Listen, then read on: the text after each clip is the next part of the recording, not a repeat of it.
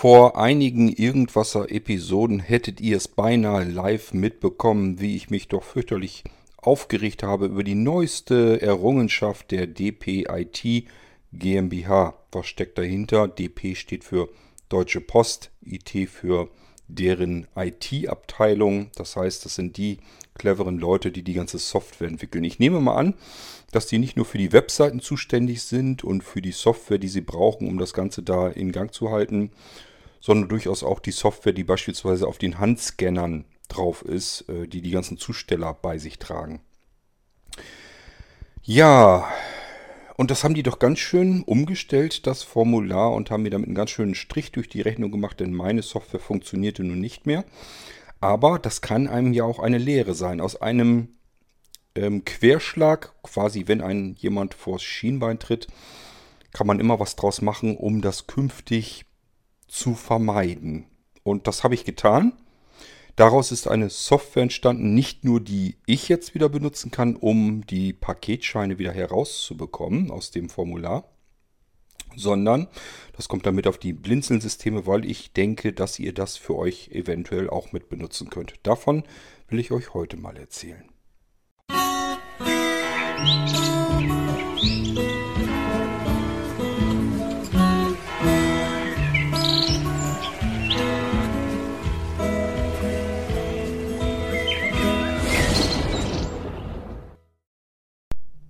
Kurze Erinnerung zurück in der Zeit. Das ist nämlich noch nicht so lange her. Ihr habt es wahrscheinlich mitbekommen, wenn ihr den Irgendwasser über mehrere Folgen verfolgt.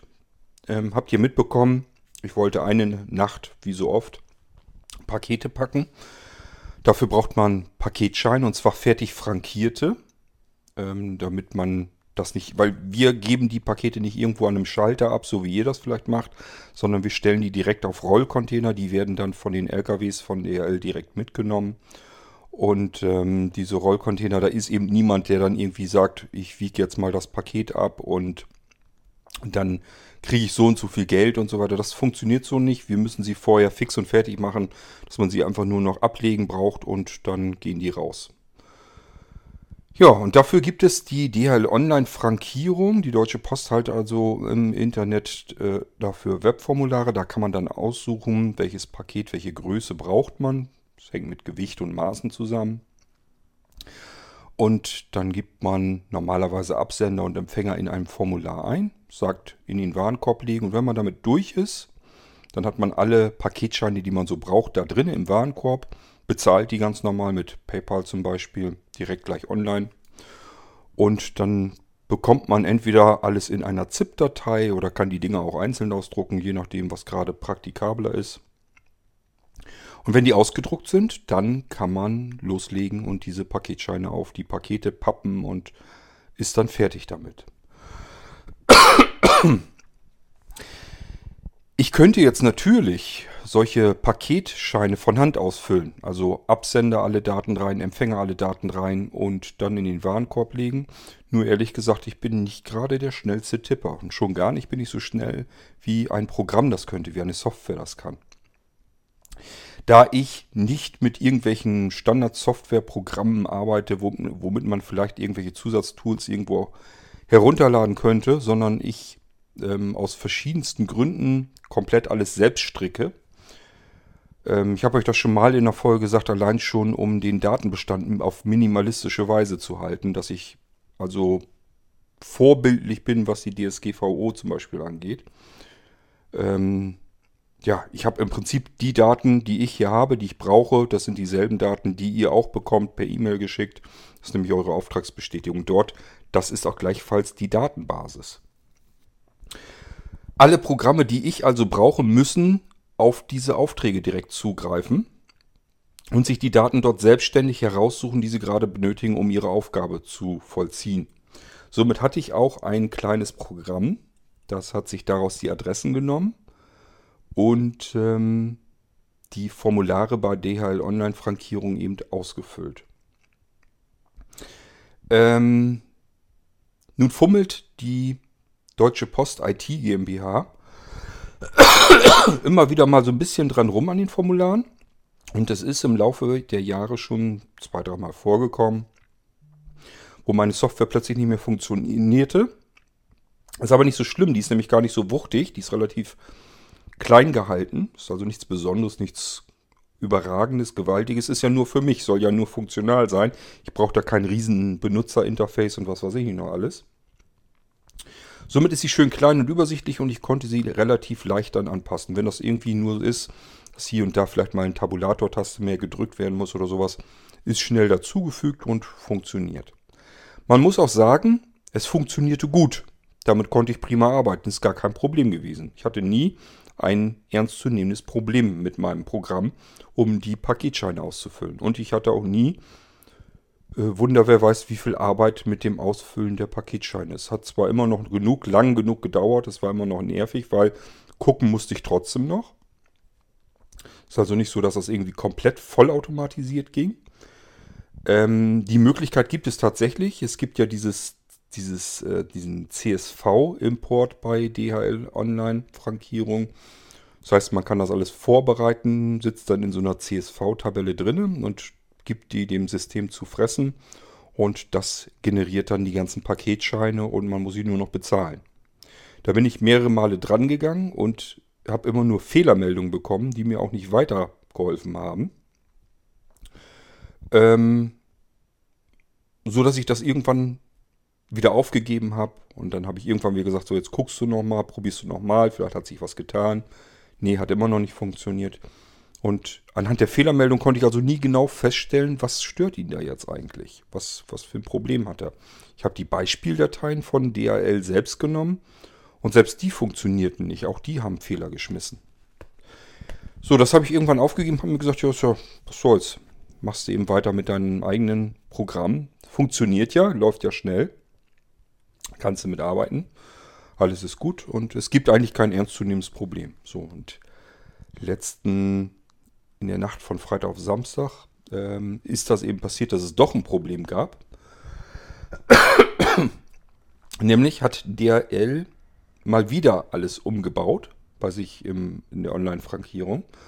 Und diesmal so heftig umgebaut, dass ich von vornherein gesehen habe, das ist mit einer leichten Anpassung, ist das eigentlich nicht mehr zu erledigen. Da geh mal lieber komplett neu dran dann kannst du auch alles das rausprogrammieren, was dich bisher an deinem eigenen Programm so ein bisschen gestört hat. Waren doch so ein, zwei Zicken, die er hatte, die mich genervt hat, genervt haben. Und dann habe ich mir gesagt, okay, das hat jetzt keinen Zweck. Hier frickelst du nicht mehr an deiner uralten Software rum. Jetzt gehst du dran und machst das nochmal neu. Und baust das dann so um, dass selbst wenn DHL Online-Frankierung da noch so dran rumzaubert und rumwirbelt, kannst du mit einem Grinsen sagen, das habe ich in zwei Minuten gefixt. Das geht aber nicht, indem man in dem Quellcode des Programms herumfummelt, wie ich es bisher gemacht habe, sondern was braucht man dafür? Man braucht einen programmierbaren, auf Skript basierend programmierbaren Formularassistenten. Und dann habe ich mir gesagt, das ist etwas, das ist ja schön, dass ich mir das programmiere und dann benutzen kann. Noch schöner wäre es wahrscheinlich, wenn andere das auch für sich benutzen könnten. Denn das hat man ja ab und zu, dass man mit Formularen zu tun hat, die irgendwie ausgefüllt werden müssen, wo man vielleicht auch selbst Adressen erfasst hat und er soll sich die Adressen nehmen und die Formulare anhand dessen ausfüllen. Das hat man ja immer wieder mal. Und dann habe ich so überlegt, so richtige Software, mit der man das perfekt machen kann, gibt es eigentlich so nicht. Das ist mal wieder so eine typische Software, die es ich zumindest nicht wüsste, dass es die gibt. Wäre doch total praktisch, wenn es sie geben würde, und zwar für möglichst viele Anwender. Ich hätte jetzt fast gesagt alle Anwender, aber das hätte ich gelogen, denn die Software werde ich natürlich wieder an die Systeme von Blinzeln knüpfen. Das heißt, ich bin jetzt nach mehreren Tagen Programmierarbeit. Ich hatte da ja noch gedacht, na, eine Nacht oder zwei Tage, dann hast du das geschafft.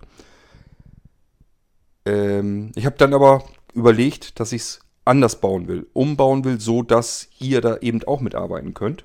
Und das bedeutet wiederum, es dauert länger, es dauert mehrere Tage.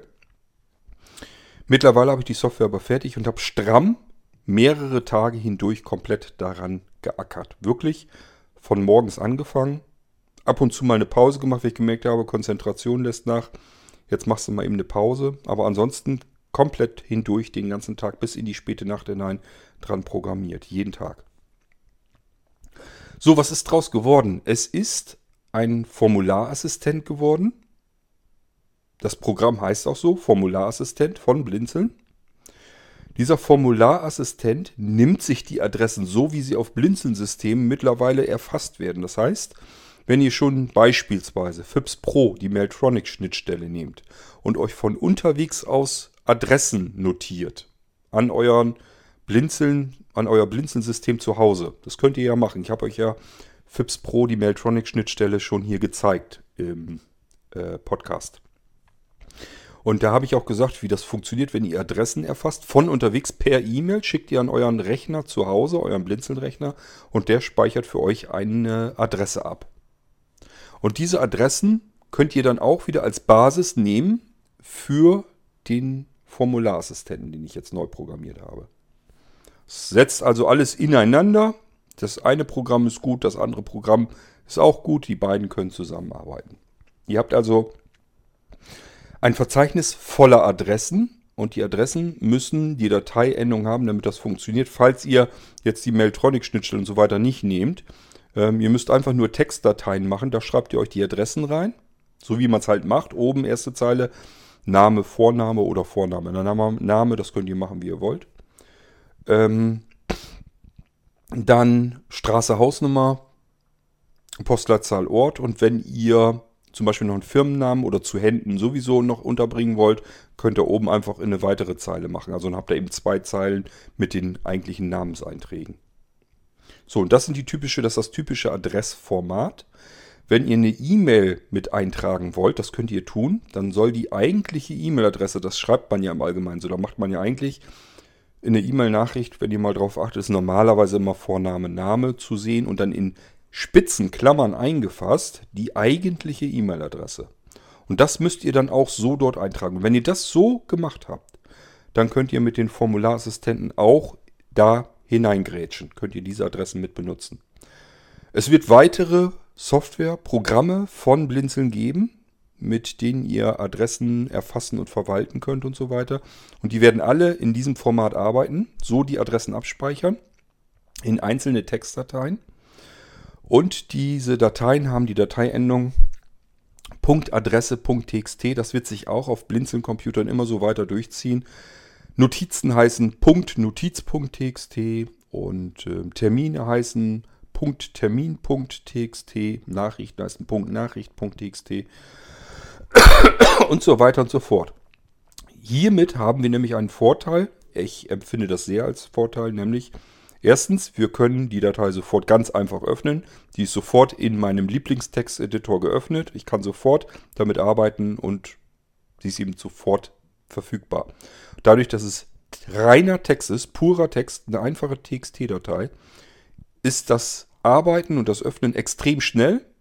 Es muss keine Word-Anwendung oder irgendwas Klobiges geöffnet werden, sondern ich führe die Datei direkt aus, diese TXT-Datei, und kann sofort arbeiten. Da wird nichts extra gestartet, irgendwie fett und dick und breit, sondern wir können sofort loslegen und da drin zaubern.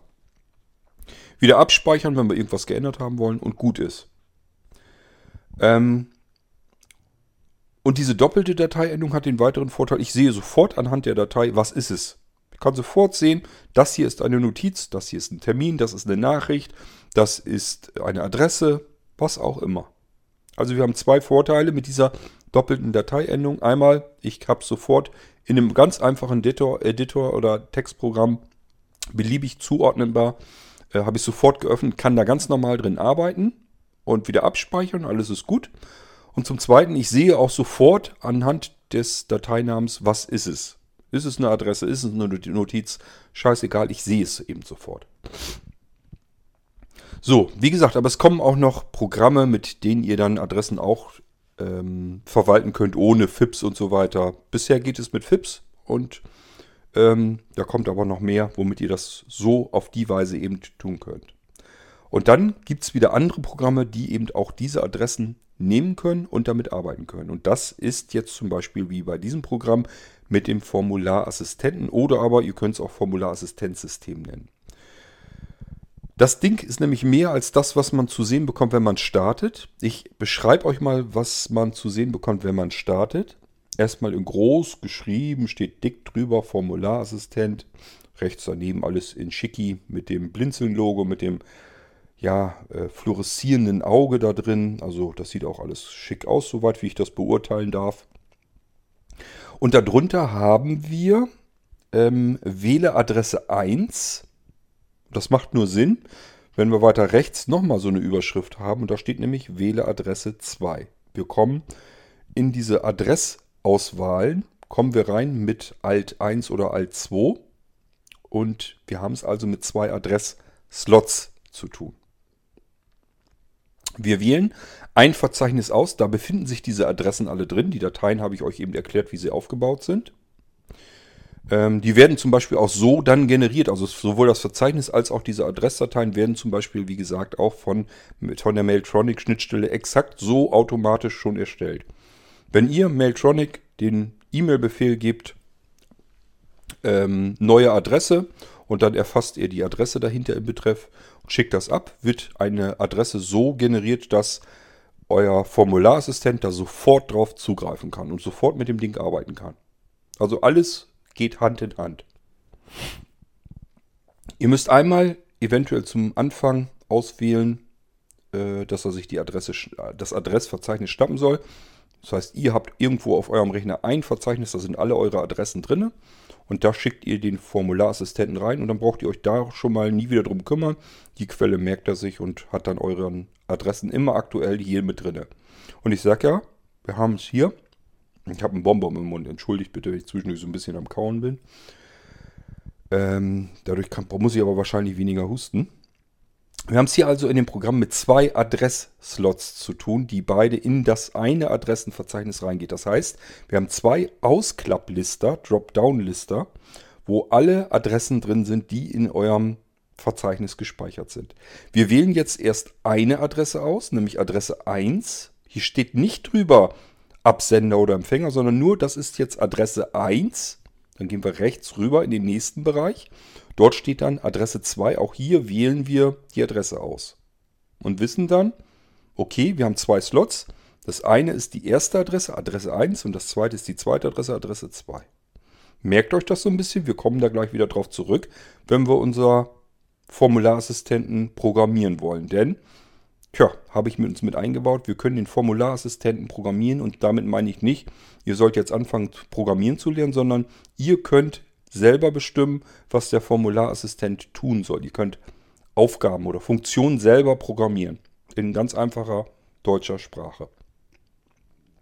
Ihr wisst, das mache ich sehr gerne, dass ich Skriptinterpreter sozusagen in die Blinzeln-Programme mit integriere, mit einbaue, damit ihr von außen die Dinger programmieren könnt noch. Also selber entscheiden könnt, was soll das Ding jetzt tun. Funktionen selber einbauen könnt. Dafür ist das gedacht. Und das hat der Formularassistent eben auch. So, unter unseren zwei Adressslots geht es weiter. Und da steht jetzt dann erstmal links in groß schön der breit daneben Funktionsmenü, Doppelpunkt. Und der dritte dahinter ist ein dritter Auswahllister. Ich erzähle euch gleich, was da schon drin steht und erzähle euch, wo da die Sachen herkommen, denn die könnt ihr selber erweitern, diese Funktion. Wie gesagt, die programmiert ihr euch selbst und auch das werde ich euch hier in der Episode alles schon zeigen können. Neben diesem Ausklapplister der Funktionen, wo ich die Funktion auswähle, die ich jetzt haben möchte, ist rechts daneben eine große Schaltfläche Start reagiert, glaube ich, auf Alt S, aber genauso gut auf die Eingabetaste. Das heißt, ich gehe einmal diese drei Dinger durch, die beiden Adressslots, stelle die Adressen ein, die ich brauche, darunter die Funktion, die ich haben will und diese Funktion kann sich auf diese Adressslots beziehen, muss sie aber gar nicht. Unten drunter ist nur noch mal der Name, Versionsnummer, wer es gemacht hat, bla bla. Also uninteressanter Krimskrams. Und das ist die ganze Oberfläche. Schön übersichtlich, schnell gemacht. Und wir wissen, schon mal zumindest, was wir hier so einstellen können. Jetzt wissen wir bloß noch nicht, wozu es gut ist. Jetzt klappe ich uns mal den Dropdown-Lister runter mit den Funktionen. Und hier haben wir jetzt die Funktionen drin. Und die sind teilweise selbst programmiert. Das werde ich euch nämlich gleich zeigen. Wir gehen dann in das Funktionenverzeichnis hinein, wo wir unsere selbstprogrammierten Funktionen rein schmeißen können. Es sind aber auch ein paar Sachen drin, die standardmäßig schon in diesem Funktionsmenü angezeigt werden. Das heißt, selbst wenn wir gar keine Funktionen drin hätten, hätten wir trotzdem Funktionen drin, weil die stecken schon im Programm fest drin. Gehen wir mal eben die Funktion durch, die ich jetzt im Moment hier drin habe. Das kann jederzeit mehr werden. Und zwar steht hier oben drüber, als erster Eintrag, Adresse 1 anzeigen. Ich habe euch eben oben erzählt, wir haben ja zwei Adressslots. Das erste, die linke Seite, hat die Adresse 1 und die rechte Seite hat die Adresse 2. Und hier kann ich jetzt im Funktionsmenü sagen, Adresse 1 anzeigen. Und wenn ich das auswähle und drücke die Enter-Taste, wird mir der komplette Adresseintrag angezeigt, also die komplette Adresse. Das mache ich auch gleich mal. Moment. Die komplette Adresse, die ich oben eingestellt habe. Das heißt, im Formularassistent sehe ich jetzt natürlich nur Vorname, Nachname. Das ist das, was ich auswähle. Ich wähle die Adresse nach dem Namen aus. Das ist ja das, wie es logisch ist, wie es typisch ist. Ich muss, suche ja nicht nach Straßen oder sowas, sondern ich habe hier die Namen drin und da suche ich mir den Namen aus, von dem ich jetzt die Adresse gerade für irgendetwas benötige. Und das kann ich auf der rechten Seite auch nochmal tun und wir kommen auch später dazu, wozu das gut sein könnte, dass wir es hier mit zwei Adressen zu tun haben, die ich bearbeiten oder auswählen kann. Ich habe jetzt im Funktionenmenü ausgewählt Adresse 1 anzeigen und drücke dann mal die Enter-Taste bzw. klicke hier mit der Maus auf meine Startschaltfläche und in dem Moment habe ich mittendrin im Bildschirm eine Anzeige drin und da steht als Überschrift drauf, also als Fenstertitel, Adresse von Vorname, Nachname, den will ich hier natürlich jetzt nicht sagen. Das ist auch so ein bisschen der Grund, warum ich das euch jetzt hier am iPad ohne Ton und so weiter, also sonst mache ich ja ganz gerne, dass ihr es mithören könnt am Screenreader. Das mache ich hier jetzt nicht, weil ich keine Lust hatte, irgendwelche Pseudo-Adressen zu erfassen und ähm, ich jetzt mit dem realen Adressbestand arbeite. Und ihr sollt natürlich nicht mitbekommen, äh, welche Adressen, das sind ja private Daten, die kann ich hier nicht einfach über einen Podcast klatschen.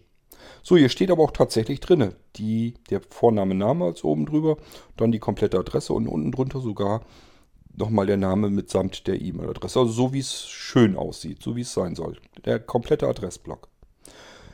Diese Meldung hat jetzt zwei Schaltflächen, nämlich OK, damit kann ich sie wieder wegdrücken, alles erledigt, ich habe die Adresse gesehen. Und rechts daneben steht in Ablage. Das heißt, ich kann diese Adresse, so wie sie mir angezeigt wird, jederzeit in die Zwischenablage setzen. Und wenn ihr jetzt denkt, naja, eine Adresse in die Zwischenablage oder nur anzeigen, das ist ja langweilig. Ähm, diese Adresse können wir uns selbst zusammenbauen. Und sie muss nicht nur bei einer Adresse bleiben, da kann alles Mögliche sein. Da kommen wir gleich rein, wenn ich euch mal zeige, was hierfür zuständig ist, dass wir diese Anzeige hier bekommen. Denn diese Anzeige, die ist diese Adressanzeige mit der Möglichkeit, das Ding in die Ablage zu packen und so weiter, das habe ich programmiert. Aber nicht in das Programm, sondern als Skript, so dass ihr es selber euch selber auch programmieren könnt. Ihr könntet euch jetzt zum Beispiel sagen, ist ja schön, dass mir jetzt die erste Adresse angezeigt wird, ich will aber beide auf einmal haben, dann programmiert euch das so. Legt, das Skript ist auch nur eine TXT-Datei. Legt euch das Skript ins Funktionsverzeichnis, wird euch hier im Funktionenmenü angezeigt, auswählen, Enter-Taste drücken und schon habt ihr eine Anzeige, wo beide Adressen auf einmal angezeigt werden. So wie ihr das haben möchtet. Ihr könnt es euch komplett frei selbst programmieren. So, ich drücke hier mal einfach auf OK. Dass das in die Ablage kopiert werden kann, habe ich natürlich ausprobiert. Das funktioniert alles. Alles ist schön.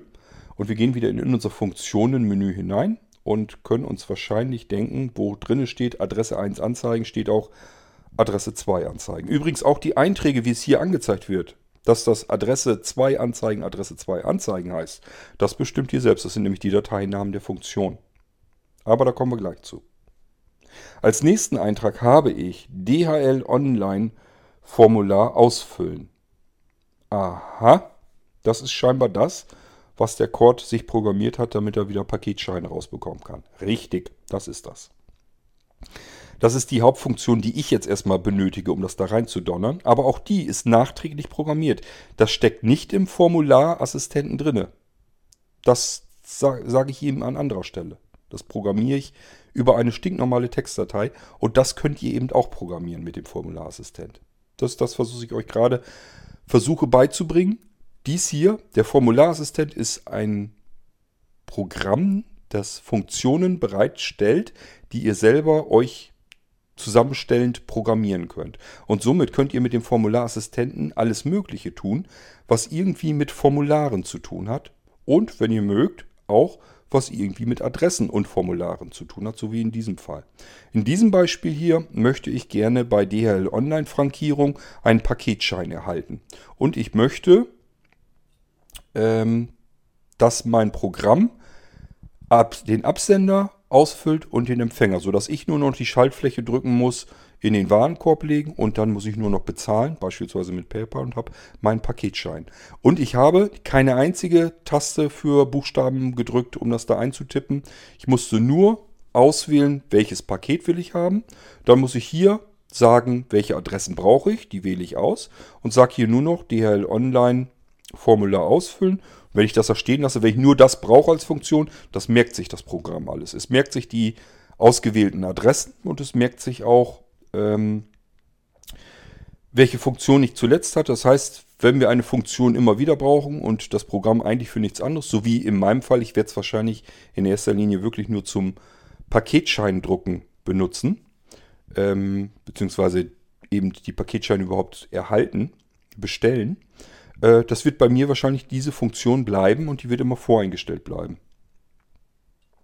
Aber wie gesagt, ich kann mir jede Menge Funktionen jederzeit noch dazu packen. Ähm, die Online-Formule ausfüllen, was macht das Ding? Ähm, da kommen wir dann hinter, wenn ich euch das, die Funktion zeige, also die selbstprogrammierte Funktion, die ihr euch auch programmieren könnt. Wir gehen also gleich in so eine, in eine Programmierung hinein und dann sage ich euch, was da drin steht und wofür es zu, äh, ja, wofür es ähm, zuständig ist. So wollte ich sagen. Nächste Funktion, die hier drin steht, ist Öffne DHL Online-Frankierung. Aha, öffne DHL Online-Frankierung. Ja, ich hoffe, es ist ein bisschen logisch, was ich da genannt habe. Man kann es jederzeit umbenennen, ist ja nicht das Problem. Ihr könnt es auch umbenennen, wie ihr das haben wollt. Ähm, es öffnet einfach schlicht und ergreifend den Browser mit dem Formular, wo wir unser Paket dann gleich bestellen können. Wir müssen also nicht von Hand irgendwie den Browser starten und irgendwie die Adresse eintippen oder aus den Favoriten heraussuchen. Wir können es gleich hiermit aus dem Programm. Und das geht mit allen Adressen so. Ihr könnt beliebige Webseiten, Dateien öffnen, Programme starten, Verzeichnisse öffnen. Alles, was man irgendwie starten, öffnen kann, könnt ihr hier über den Öffne-Befehl, du heißt der Befehl auch wirklich, könnt ihr natürlich auch hiermit euch selbst programmieren. Das sind die Funktionen, die im Verzeichnis drin sind, wo wir gleich nochmal drauf zugehen werden. Jetzt kommen ein paar feste integrierte Funktionen. Und zwar steht hier Adressen öffnen oder ändern. Und das ist das, was es tut, nämlich das Verzeichnis Adressen. Können wir jetzt direkt hierüber öffnen. Wenn das irgendwo in, unserer, in unseren Tiefen der Festplatte ist, müssen wir uns da nicht mit dem Explorer durchklackern, sondern können hier einfach auf die Funktion gehen, Adressen öffnen oder ändern, Enter-Taste drücken. Dann fragt er uns, willst du das Verzeichnis der Adressen und er zeigt, zeigt uns auch an, das Adressverzeichnis, also den Pfad davon. Und er fragt uns dann, willst du es öffnen oder willst du es ändern? Wenn wir auf Öffnen gehen, wird uns das Verzeichnis direkt im Windows Explorer vor unserer Nase geöffnet. Und wenn wir auf Ändern gehen, dann kriegen wir eine Abfrage, eine Verzeichnisauswahl, Standard-Requester von Windows, wo wir ein Verzeichnis auswählen können, können ihm mitteilen, wo er sich die Adressen raussuchen soll. Das ist dazu da, um unser Adressverzeichnis einzustellen bzw. zu öffnen. Und darunter ist sowas ähnliches. Prinzip ist das gleiche, nur jetzt geht es um die Funktion. Somit heißt die Funktion hier auch Funktionen öffnen oder ändern. Und auch hier, wir haben ein Verzeichnis, wo wir unsere Funktionen, von denen ich die ganze Zeit spreche, also die selbst programmierten, selbst geschriebenen Funktionen für unser Formularsistenzsystem, ähm, haben wir in einem Verzeichnis drinne da guckt er rein und die stehen dann hier auch in diesem Ausklapplister drin. Ähm, und die können wir, da können wir einfach das Funktionenverzeichnis auch hier wieder öffnen oder wie ihm sagen, nö, jetzt schnappt ihr ein anderes Funktionenverzeichnis. Das kann ganz praktisch sein, weil wir jetzt nämlich zum Beispiel sagen könnten, schnappt ihr ein anderes Funktionenverzeichnis. Jetzt können wir das Formularassistenzsystem nämlich noch auf verschiedene Einsatzzwecke spezialisieren. Also wir können jetzt sagen, ich habe jetzt ein Funktionenverzeichnis, das ist dazu da, um Webformulare auszufüllen. Zum Beispiel Bestellformulare oder irgendwie sowas. Ähm, und dann machen wir uns noch ein zweites Verzeichnis mit Funktionen drin, wo wir Formulare, Formularfelder in einem Programm oder in, unserem, ja, in unserer Lieblingsanwendung ähm, ausfüllen. wo wir verschiedene Funktionen haben, aber die beziehen sich jetzt auf einen ganz anderen Einsatzzweck. Da müssen wir uns nur weitere Verzeichnisse machen, wo wir getrennt darauf spezialisiert unsere Funktionen reinschmeißen, die wir selber programmiert haben. Und schon können wir hier rüber eben einfach das Funktionsverzeichnis mal eben schnell wechseln. Und schon haben wir den Formularassistenten gezielt einsatzbereit, einsatzbereit auf eine ganz bestimmte Art der Anwendung. Ist also total praktisch. Wir können mit unserem Formularassistent sortierter arbeiten, wenn wir das möchten. Wir können natürlich auch sagen, nö, brauche ich nicht unbedingt. Ich möchte hier alle Funktionen reingedonnert haben. Ja, dann schmeißt ihr halt alle in ein Verzeichnis und dann lasst ihr das eben. Aber möglich wäre es, das Formularassistenzsystem auf unterschiedlichste Einsatzbereiche hin ähm, zu optimieren. So, was haben wir denn noch? Ach ja, hier den Formularassistenten, den können wir auf dem Desktop anzeigen lassen oder ausblenden lassen. Das kennt ihr schon von anderen Programmen. Wir können den Formularassistenten, da können wir uns Informationen anzeigen lassen oder Hilfe und Support anfordern. Und wir können den Formularassistenten natürlich hierüber auch beenden. So, das ist das, was unser Interface hier hergibt. Das heißt, wenn ich hier jetzt Paketscheine zum Beispiel brauche, dann würde ich jetzt zuerst draufgehen auf Öffne DHL Online Frankierung. Was passiert?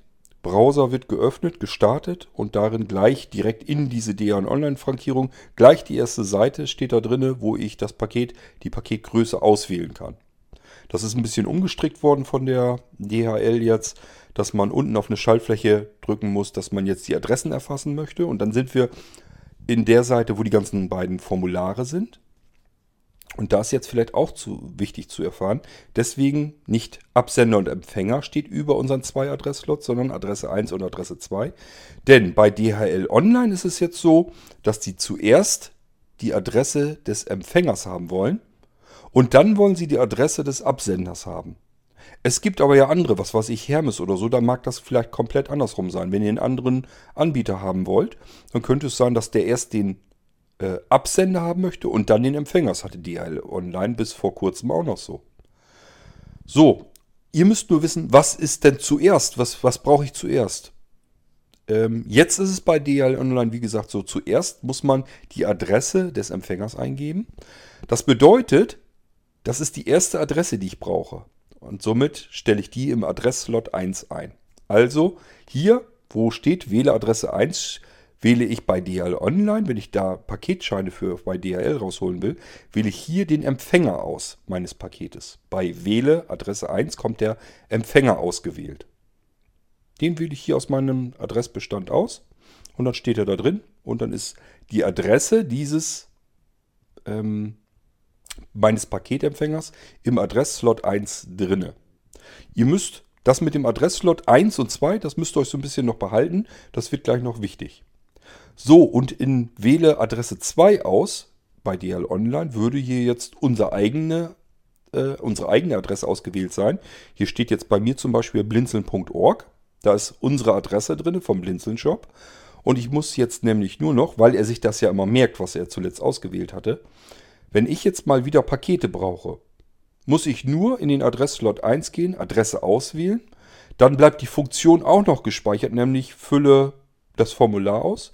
Das heißt, ich kann relativ zügig arbeiten. Ich muss jetzt nur noch im Adresslot 1 den Empfänger meines Paketes auswählen, Enter-Taste und schon ist die Funktion ja noch vorausgewählt, Formular ausfüllen und durch die Enter-Taste bin ich sofort, dass das Programm fertig ist, mir meine, meine, meine Paketbestellung ähm, vorbereitet zu haben. Sie ist verfügbar. Was dann passiert, das gucken wir uns gleich mal in dem Skript an. Wichtig ist nur für euch zu verstehen, ich will hier in diesem Beispiel, und das ist nur ein Beispiel, der Formularassistent kann alle Formen von, von Formularen ausfüllen. Das können Formulare im Internet sein, in einem Webformular, das ist wahrscheinlich das häufigste. Das können Formulare sein in einem Word-Dokument, das können Formulare sein in einer Access-Datenbank, das können Formulare sein in einem Excel-Formular, das können Formulare sein, was gibt es denn noch? Na, spielt eigentlich fast keine große Rolle mehr. Ähm, das können auch Formulare sein, Formulareingabefelder, also nur einfach Eingabefelder in einem Programm. Also denkt bei Formularen nicht irgendwie an so ein Formular, sondern das können beliebige Eingabefelder sein. Alles, was ihr, wo ihr irgendwo was eingeben könnt, könnt ihr mit dem Formularassistent, da könnt ihr was gegenprogrammieren, dass das automatisiert geht. Und das Ganze könnt ihr unter Einbezug von euren Adressen machen, die ihr mal einmal erfasst habt. Dieses Formularassistenzsystem ist also hochpraktisch und hocheffektiv bei allem, wo ihr irgendwie Eingaben machen müsst. Das könnt ihr euch alles hiermit komplett automatisieren und auf Knopfdruck euch bereithalten. Und hier in diesem Beispiel, ich brauche Pakete bei DHL, muss ich nur einmal in den Adresslot 1, durch Alt 1 bin ich sofort drin, wähle ich die Adresse aus, die ich brauche.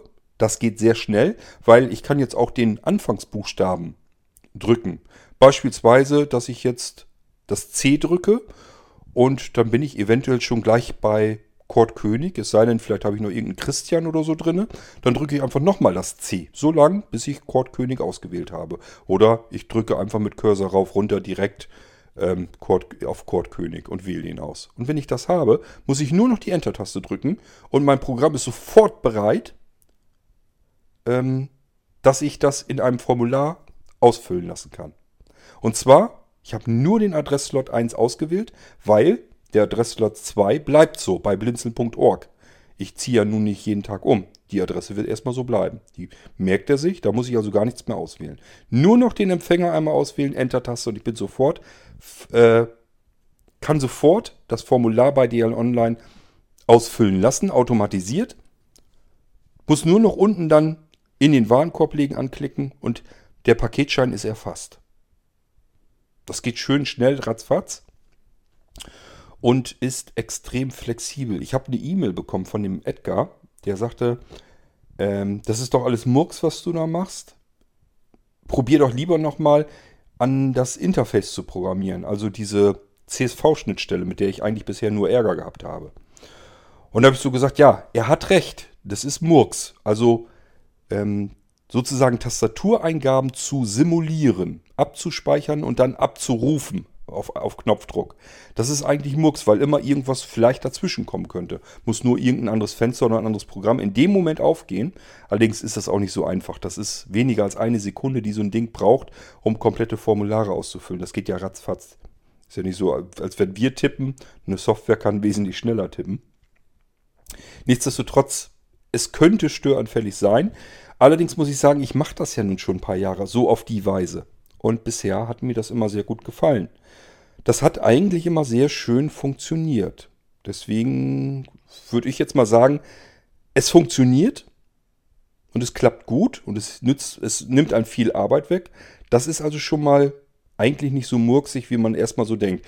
Für Programmierer, Leute, die Software entwickeln, die sagen sich immer, das ist eine schlechte Lösung, ähm, Tastatureingaben zu simulieren. Ist nie gut. Es ist immer, ja, nicht, nicht so, das ist einfach nicht, nicht sauber, nicht schön, nicht schön programmiert. Aber ich habe eben gemerkt im Laufe der Jahre der Zeit, es funktioniert und deswegen soll mir das erstmal Schnurzpiepe sein. Denn jetzt haben wir einen Vorteil, den hätte der Edgar, wenn er nämlich das programmiert hätte und dann diese CSV-Schnittstelle genutzt hätte, die hätte er nämlich nicht nutzen können, nämlich, dass wir diesen Formularassistenten für tausend andere Aufgaben auch noch nehmen können. Wir können alle möglichen Formen von Formularen von ihm ausfüllen lassen, basierend auf unserem Adressbestand. Und das kriegt keine CSV-Programmierung hin. Da können wir wirklich nur sagen, das ist allein dafür gut, damit ich bei DL Online Pakete rauskitzeln kann. Ist zwar schön, wäre nett gewesen, wenn ich das jetzt so gemacht hätte. So ist es aber schöner, weil jetzt kann ich dieses eine Programm nehmen, um zigtausende beliebige Formulare auszufüllen auf Knopfdruck. Es ist viel flexibler. Und ich habe es so gehalten, dass man sich das selber programmieren kann. Das heißt, ich kann jederzeit, wenn irgendwo sich auf, bei irgendeinem Anbieter irgendein Formular komplett grundlegend ändert, kann ich es einfach ja nachjustieren. Dann nehme ich mir das Formular. Äh, das hat ja die Dateiendung dann Punkt, Funktion, .txt, also auch wieder eine Textdatei. Brauche ich nur mit Enter-Taste auszuführen. Text wird geöffnet. Da sind meine Befehle drin.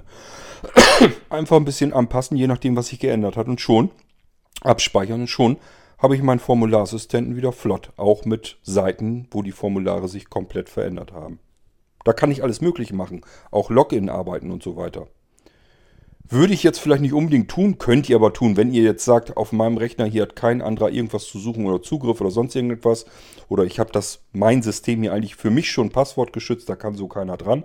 Dann könnt ihr das theoretisch machen. Könnt ihr eure Logins auf Webseiten hier auch von, durch den Formularsistenten automatisiert fertig machen lassen. Indem ihr einfach sagt, ähm, Benutzername ist das, einmal Tabulator, damit er in das Passwortfeld reinkommt. Dann lasst ihr den Passwort dort eintragen und dann gibt ihm noch eine Enter-Taste mit auf dem Weg und schon habt ihr einen komplett vollautomatisierten Log Login drin. Das kann man sich alles mit dem Formularassistenten programmieren. Und das würde ich jetzt nicht können, wenn ich nur an die CSV-Schnittstelle programmiert hätte. Also ich versuche immer so ein bisschen, gerne jedenfalls, nicht so sehr zu spezifizieren, wenn ich programmiere, sondern ich versuche das gerne so zu machen, dass ich eine offene Plattform habe, die ich nachträglich jederzeit noch ein bisschen umbauen, umprogrammieren kann mit einfachsten Mitteln. Weil das viel flexibler ist. Die kann ich viel reichhaltiger einsetzen für viel mehr Aufgaben. Und wenn ich sie dann gleich so programmiere, wie ich es hier gemacht habe, dass ich sie außer Hand geben kann, also nicht nur, dass ich das Ding benutzen kann, sondern ich kann es euch dann auch an die Hand geben, dann habt ihr eben auch die Möglichkeit, da alles Mögliche mitzumachen. Jetzt muss ich euch bloß noch zeigen, wie es funktioniert. Ich werde mal jetzt hier auf Formularassistent beenden gehen und ähm, sagt dann Start und dann zieht er sich hier wieder zurück. Und wir gehen mal in unser Verzeichnis Funktionen. Das müsste ich nämlich noch geöffnet haben, denn ich bin ja noch am Programmieren gewesen. Habe ich hier auch. Und jetzt haltet euch fest, ich sage euch mal, welche Funktionen drin sind. Und ihr werdet merken, guck einer an, jetzt habe ich es vielleicht verstanden. Also ich habe ein Verzeichnis Funktionen, dort befindet sich jetzt drinne Adresse 1 anzeigen. Punkt Funktion.txt. Adresse 2 anzeigen. Punkt Funktion.txt. Kommt euch bekannt vor. Ähm, mir fällt gerade ein, ich habe hier etwas noch nicht in Ordnung, nämlich hier gibt es zum Beispiel auch noch Datum und Uhrzeit anzeigen. Punkt Funktion Leerzeichen Strich leer Kopie.txt. Deswegen war das eben im Menü nicht drin. Muss ich nur mal eben umbenennen in Funktion.txt und schon habe ich eine weitere Funktion drin, nämlich Datum und Uhrzeit anzeigen. Ähm, ich will uns auch noch einbauen, dass auch noch Datum, Uhrzeit oder die Adresse oder sowas vorlesen kann. Dann brauchen wir es noch nicht mal anzeigen, sondern es kann direkt von dem Formularassistenten vorgelesen werden auf Knopfdruck. So, wir haben hier aber auch drin DHL Online Formular ausfüllen, Punkt, Funktion, Punkt, TXT und wir haben hier auch drin, öffnet DHL Online, Frankierung, Punkt, Funktion, Punkt, TXT. Fällt euch was auf? Die Dinger haben wir eben alle im Menü mit drin gehabt und das ist genau das, was ich euch die ganze Zeit versuche zu erklären. Diese Funktionen kommen nicht vom Formularassistenten direkt, die sind da nicht einfach so drin, sondern die könnt ihr euch selber basteln, die Funktion. Ihr könnt den Formularassistenten für eure Einsatzzwecke programmieren.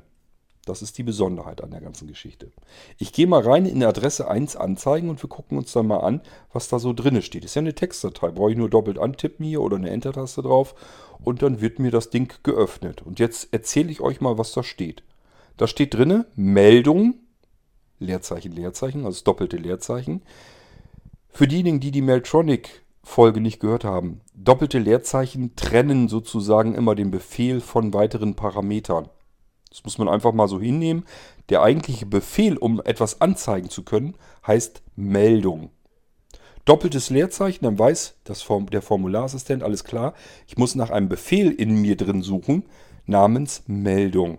Und als Parameter nehme ich dann das, was rechts daneben steht, also dahinter, hinter dem doppelten Leerzeichen. Und hier steht drin Adresse von, in eckigen Klammern, Name 1.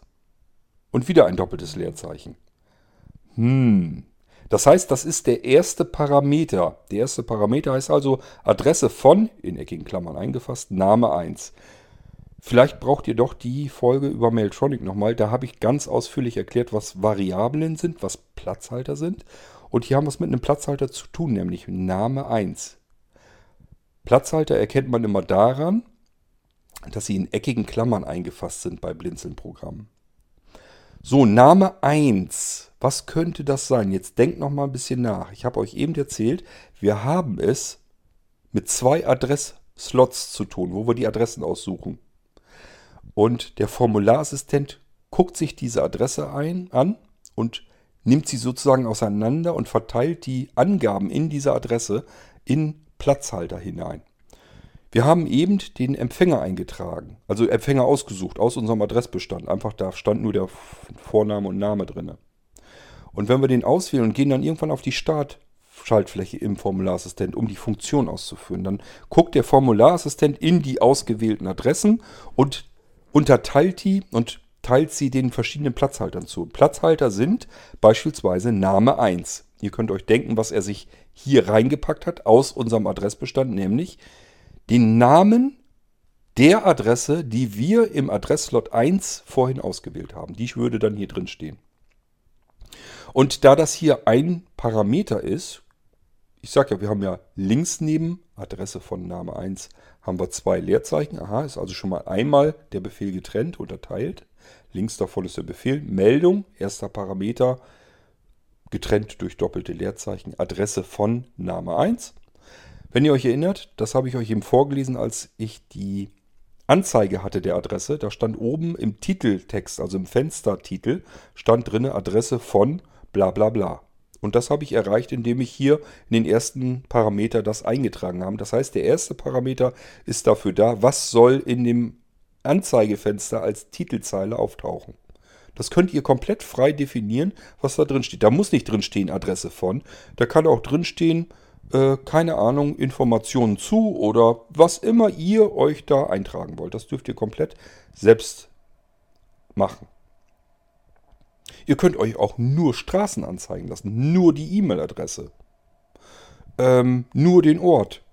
Ihr könnt euch auch nur das Datum oder ähm, Uhrzeit anzeigen lassen. Ihr könnt hier in den Fenstertitel zum Beispiel einschreiben, ähm, heute ist und dann in eckigen Klammern eingefasst Datum.lang. lang. Und ihr werdet sehen, da steht dann drin, was weiß ich, äh, Donnerstag, der so und so vielte, ähm, November 2019 würde dann drin stehen.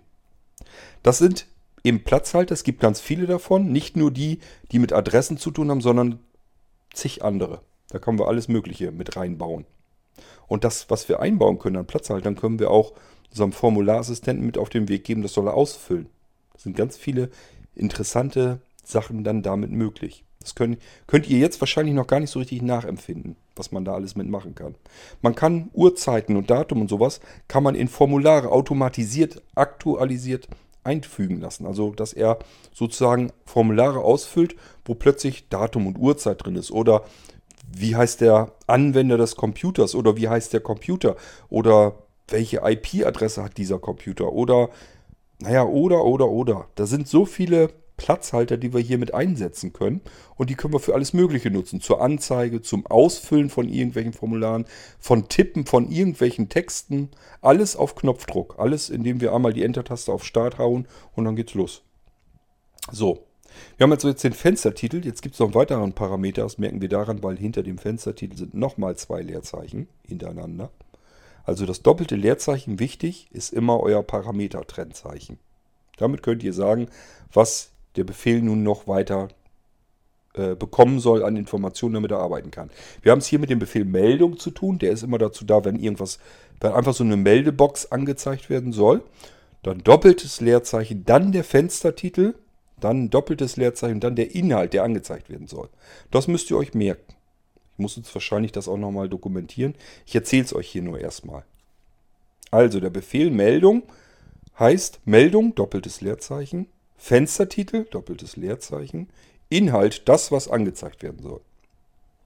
Eigentlich braucht ihr auch gar keine Dokumentation, ihr müsst euch ja nur angucken, wie die Beispiele aufgebaut sind. Ich habe es hier ja auch drin, die kriegt ihr natürlich mit, diese Funktionen, die selbst programmieren. Und ihr könnt euch die selber umprogrammieren. So, jetzt kommen wir mal in den Inhalt. Was wollen wir denn anzeigen lassen? Nämlich in eckigen Klammern wieder eingefasst, Name 1, das kennen wir schon, das ist der Name unserer ausgewählten Adresse. Und dann ein wie nennt man das eigentlich, diesen spitzen Pfeil, der nach oben zeigt, ähm, Hochdach oder keine Ahnung, das Dachzeichen. Also eben dieser Pfeil, der oben so nach oben zeigt. Ganz oben ist und nach oben zeigt. Mensch, ich komme auf den Namen nicht. Ähm, ich kenne das im deutschen Begriff unter Dach, aber das hat noch einen richtigen normalen Namen, aber meint, ich komme da jetzt drauf. Ist auch egal. Guckt in die Dateien rein und dann wisst ihr, was ich meine. Dieses spitze Hochdach äh, macht folgendes. Das fügt hier einen Zeilenwechsel ein. Das heißt, wir haben Name 1 in unserer angezeigten Box oben als erste Zeile. Dann kommt dieses spitze Hochdach.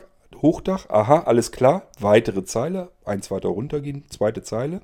Und da kommt jetzt rein, in eckigen Klammern, Empfänger 1 und Empfänger 1 Ihr könnt auch nehmen Organisation 1, geht auch, ähm, ist der Platzhalter für die zweite Zeile in unserer Adresse.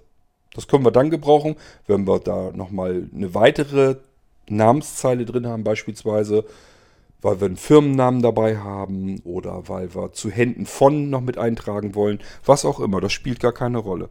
Ich muss mal nebenbei auf mein Aufnahmegerät gucken. Aha, gut, dass ich geguckt habe mal haben wir keinen Saft mehr. Und dann ist die ganze Aufnahme nämlich verloren. Piep. Das ist der Akku, den ich in der Halloween-Aktion habe.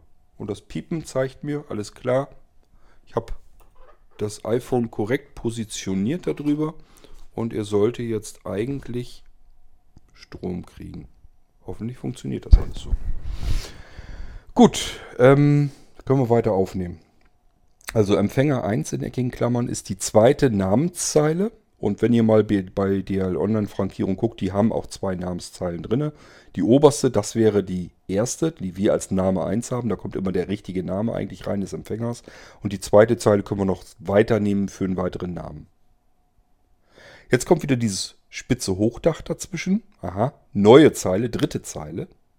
Und da steht jetzt drinne in eckigen Klammern eingefasst, Straße 1, Leerzeichen, Nummer, also NR 1. Das alles im Platzhalter. Und auch hier könnt ihr euch denken, wofür das ist, nämlich die Straße aus unserer ausgewählten Adresse in Adresslot 1 und die Hausnummer 1, also auch aus dem Adresslot 1. Ihr könnt es euch auch hier komplett vermischen. Macht keinen Sinn, aber ihr könntet jetzt sagen Straße 2. Dann habt ihr den Namen aus Adresslot 1 und die Hausnummer aus Adresslot 1. Aber die Straße, da haben wir Straße 2 in eckigen Klammern eingefasst, die würde er sich dann aus dem Adresslot 2 nehmen. Also das könnt ihr euch alles so basteln, wie ihr das haben wollt. Das ist nichts fest definiertes.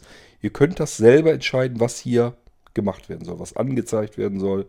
Später, ich werde eine, eine Druckfunktion mit reinbringen, dass wir ähm, Sichtfensterumschläge mit ausdrucken können und sowas. Ähm, das können wir dann hier alles fix und fertig mit erledigen. Denkt mal bei Adressbriefen, ähm, also bei diesen Sichtfensterumschlägen.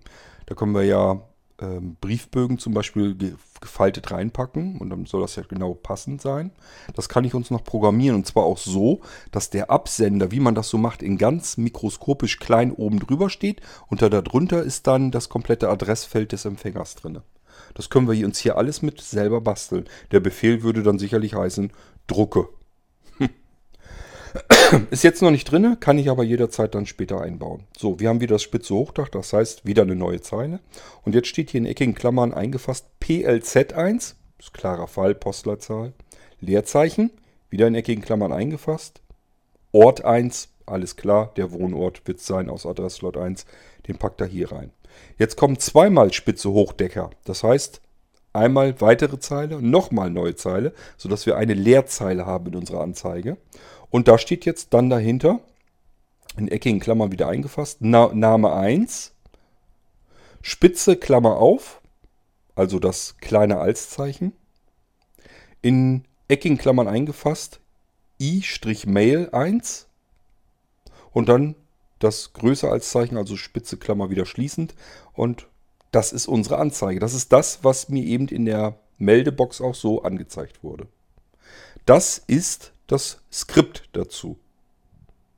Ich habe eigentlich nur den Befehl Meldung, dann den Fenstertitel, da kann ich alles eintragen, was ich möchte.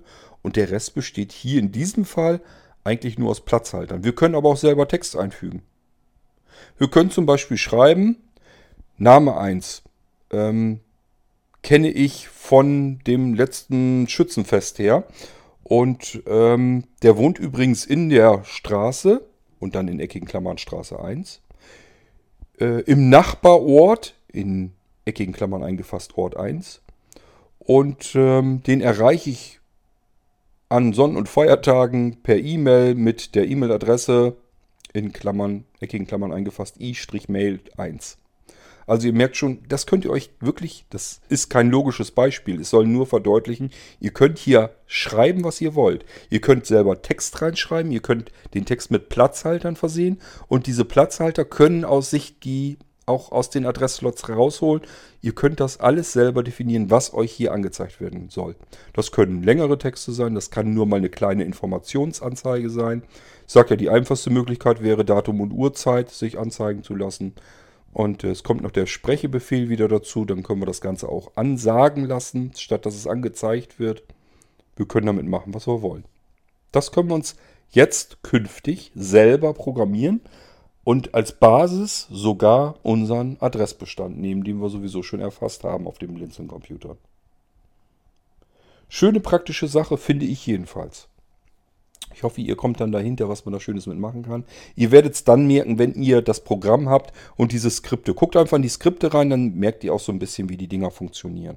Das ist nicht schwierig. Das klingt jetzt schwierig, weil ich euch das so, so theoretisch hier so vorkaue. Wenn ihr das Ding seht und selber schaut, wie, wie ist denn das aufgebaut, wie funktioniert das, habt ihr das ratzfatz drin und könnt damit selber auch arbeiten. Und dann programmiert ihr, dann programmiert ihr ein Programm. Wir gehen mal rein in, ich kann ja mal in diesen Datum und Uhrzeit Anzeigen reingehen. Das Ding heißt, wird auch wieder Meldung heißen oder nicht? Ach nee, macht keinen Sinn. Ich habe hier das, deswegen ist das auch nicht drin in den Funktionen gewesen.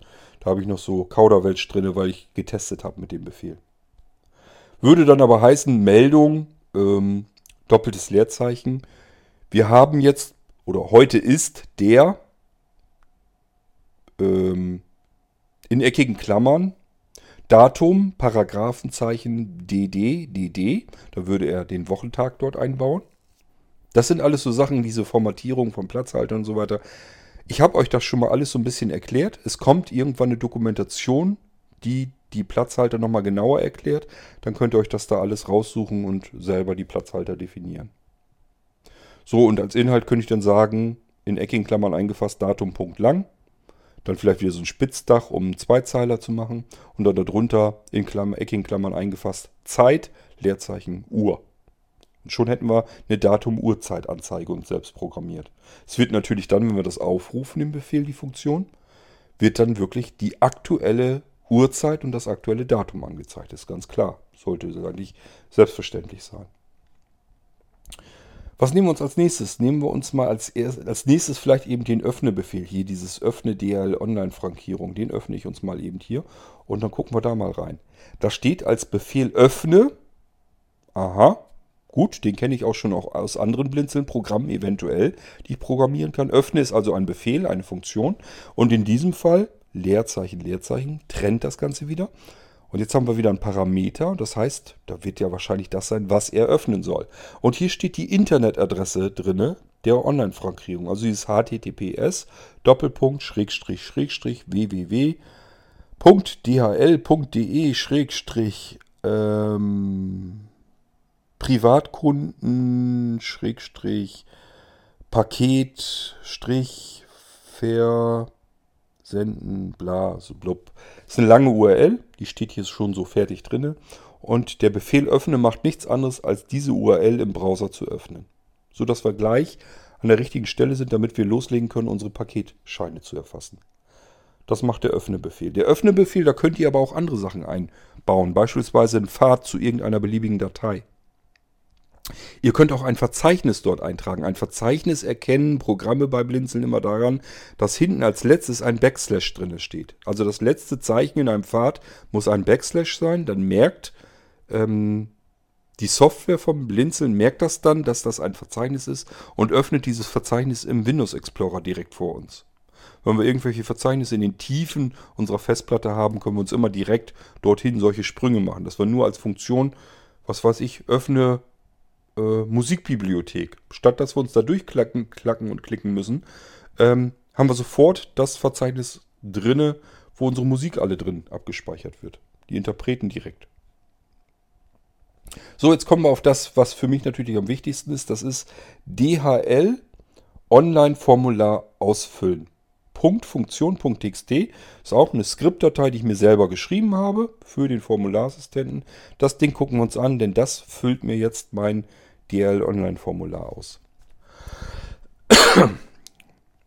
Wir haben als erstes drinne Warte, aha, ein Wartenbefehl, doppeltes Leerzeichen, Bestätigung. Es gibt noch einen weiteren Parameter, der steht hier jetzt auch zufällig drin, weil ich ihn zuletzt getestet habe. Ich werde mir wieder rausnehmen. Jemand, der blind ist, für den ist das ganz praktisch, nämlich doppeltes Leerzeichen, weil wir noch einen Parameter eingeben wollen. Und dahinter dann Taste. Das hat den Vorteil, also ich erzähle euch erstmal, was Warte macht. Warte ist ein Befehl, der lässt jetzt warten. Auf irgendetwas Bestimmtes, irgendein Ereignis. Das kann sein, wir tragen zum Beispiel ein, warte, Leerzeichen, Leerzeichen, 5. Was passiert? Dieses Programm, wenn das gestartet wird, dieses Skript, wenn das gestartet wird als Funktion, dann passiert 5 Sekunden lang erstmal gar nichts. Er wartet 5 Sekunden, weil wir eine 5 eingetragen haben. Es kann auch sein, dass wir schreiben, warte ähm, und tippen einen Fenstertitel ein. Dann wartet er so lange mit, dem weiteren, äh, mit der weiteren Abarbeitung unseres Skriptes, ähm, bis dieses Fenster namentlich auftaucht. Also wenn irgendwann das Fenster geöffnet wird, dann erst wird was gestartet. Dann wird der Rest hier abgearbeitet. Mit dem Wartebefehl können wir unser, unseren weiteren Programmablauf hier, unseren Funktionsablauf warten lassen auf irgendein bestimmtes Ereignis. Da baue ich uns auch noch ein, dass er an einer bestimmten Uhrzeit oder einem bestimmten Datum irgendwas macht. Und so weiter und so fort. Also da kann man noch mehr Dinge mit tun. Hier habe ich als erstes mal so einen Befehl für mich. Warte Bestätigung. Also warte auf eine Bestätigung. Übrigens, wir können auch warte auf schreiben, wenn uns das lieber ist. Warte ist nur sozusagen die Kurzform. Wir können also auch schreiben warte, Leerzeichen, auf, Leerzeichen, Leerzeichen. Doppeltes Leerzeichen trennt immer Befehle und Parameter voneinander. So, also warte auf Bestätigung. Was macht er dann? Ganz einfach, wir bekommen auf unserem Bildschirm einen Farbtupfen angezeigt. Das ist unser Blinzeln-Logo sozusagen. Ähm, so ganz grobkörnig ist das dann. So ein runder Tupfen mitten auf dem Bildschirm gedatscht, damit wir es gut sehen können. Ihr wisst, ich bin sehbehindert. Ich freue mich auch, wenn ich etwas sofort sehen kann. Das Ding kann ich sehen, egal was das für ein Hintergrund ist. Es ist ein runder Tupfen. Tupfen mit unserem Blinzelnauge im Hintergrund, diesem fluoreszierenden. Hat also auch unterschiedliche Farbbereiche und so weiter. Das können wir sehen, egal ob wir jetzt im Hintergrund einen hellen Bildschirm oder einen dunklen haben. Und wenn wir sehbehindert sind, trotzdem können wir das sehen. Das zeichnet sich so gut ab, dass wir es sehen können. Ähm, und in diesem Tupfen ist eine Schaltfläche drin, nämlich weiter. Die reagiert auch tatsächlich auf Alt W, wie weiter. Und das ist die Bestätigung, die er, auf die er wartet. Er wird also hier erst weiterarbeiten in diesem Funktionsskript, wenn wir diese Schaltfläche getippt haben wenn wir die ausgelöst haben. Nun können wir entweder in den Tupfen wechseln und mit Alt W die Weiterschaltfläche auslösen. Das ist aber nicht so toll, weil äh, wenn wir blindlings sind und von diesem Tupfen sowieso nichts haben und eine Schaltfläche auch nicht bedienen wollen, dann können wir das Ding erweitern, diesen Befehl, nämlich Warte, Leerzeichen, Leerzeichen, Bestätigung. Das würde eigentlich den, allein würde es den Tupfen machen. Es geht aber eigentlich darum, wir wollen eine, er braucht eine Bestätigung, dass er jetzt weitermachen soll. Wir wollen aber jetzt blindlings arbeiten, also machen wir nochmal Leerzeichen, Leerzeichen dahinter. Hinter Bestätigung nochmal ein doppeltes Leerzeichen. Und dahinter Taste. Und was passiert dann? Ihr wartet auf eine Tastenkombination. Bevor ich jetzt weitermache, möchte ich lieber kontrollieren, ob mein iPhone hier auch wirklich am Laden ist. Denn wenn es das nicht wäre und irgendwann ist der Saft alle, geht mir die komplette Aufnahme verloren. Das ist mir schon mal passiert, das soll mir nicht nochmal passieren. Ich höre hier eben kurz auf, ihr merkt es nur anhand eines Knackses und dann geht es weiter. Hm, das war aber höchste Eisenbahn. Ich weiß nicht, ich schätze mal, der war auf 2-3 Prozent. Vielleicht 4, aber mehr war es dann bestimmt nicht. Okay, ähm, ja, eben kleine Pinkelpause gemacht und äh, das Telefon soweit angeladen. Jetzt ist er wieder bei weit über 10% und mit dem Akku da hinten hinter. Jetzt wird es wieder gehen. Bin ich ein bisschen beruhigter. Also wie gesagt, ich hatte schon mal einen Podcast gemacht. Da habe ich bestimmt zweieinhalb Stunden oder so reingesabbelt kam die Meldung, Batterie fast leer. Ich wusste aber nicht, ist es die 20er oder die 5er. Habe ein bisschen weiter, habe gedacht, okay, ich komme jetzt schnell zum Abschluss. Vielleicht noch eine Minute weiter gequatscht. Das hätte ich nicht tun dürfen, weil dann ist das Telefon plötzlich einfach ausgegangen. Und das kenne ich schon, weil das nicht das erste Mal war. Wenn man es dann wieder anmacht, also auflädt und dann wieder anmacht, ist die komplette Aufnahme, was man aufgenommen hat, futsch. Große Klasse. Deswegen bin ich da ein bisschen vorsichtiger und breche dann lieber einmal ab, weil das ist mir dann sicher, wenn dann der Akku leer ist, das, was ich bisher gequatscht habe und was abgespeichert ist, das ist dann fertig. Gut, ich muss hier wieder zurückkommen in mein Skript. Wir waren ja bei Warte, Bestätigung, Taste. Wenn ihr schreibt Warte, doppeltes Leerzeichen, Bestätigung, kommt wie gesagt der Farbtupfen mit der Weiter-Taste. Wenn ihr blindlings, blindlings seid, braucht ihr keinen Farbtupfen und auch keine Weiter-Taste. Dann könnt ihr das mit einer Tastenkombination machen. Und dafür hauen wir hinten hinter nochmal doppeltes Leerzeichen eine weitere Parameter, nämlich Taste. Dann wartet ihr auf eine Tastenkombination. Und diese lautet Shift-Taste, also die Umschalttaste, STRG und Alt also alle drei Tasten zusammendrücken. Ihr könnt es euch einfacher machen. Dasselbe Signal kriegt Windows nämlich auch, wenn ihr die Alt-GR-Taste drückt. Alt-GR ist nichts anderes als Shift, STRG und Alt zusammengedrückt. Das ist Alt-GR. Könnt ihr also auch nur die Alt-GR-Taste drücken und dann jetzt nochmal das V. Warum habe ich das so gemacht? Weil man es sich besser merken kann. Wenn ihr nämlich mit STRGV fügt ihr ja etwas ein. Ihr müsst euch vorstellen, ihr seid in einem Formularfeld und dort würdet ihr vielleicht irgendwo, wo ihr was anderes herauskopiert habt, würdet ihr dort einfügen wollen. Das würdet ihr mit strgv machen. Jetzt müsst ihr euch bloß noch merken, ich muss einfach nur alles drücken, was da irgendwie an Sondertasten ist.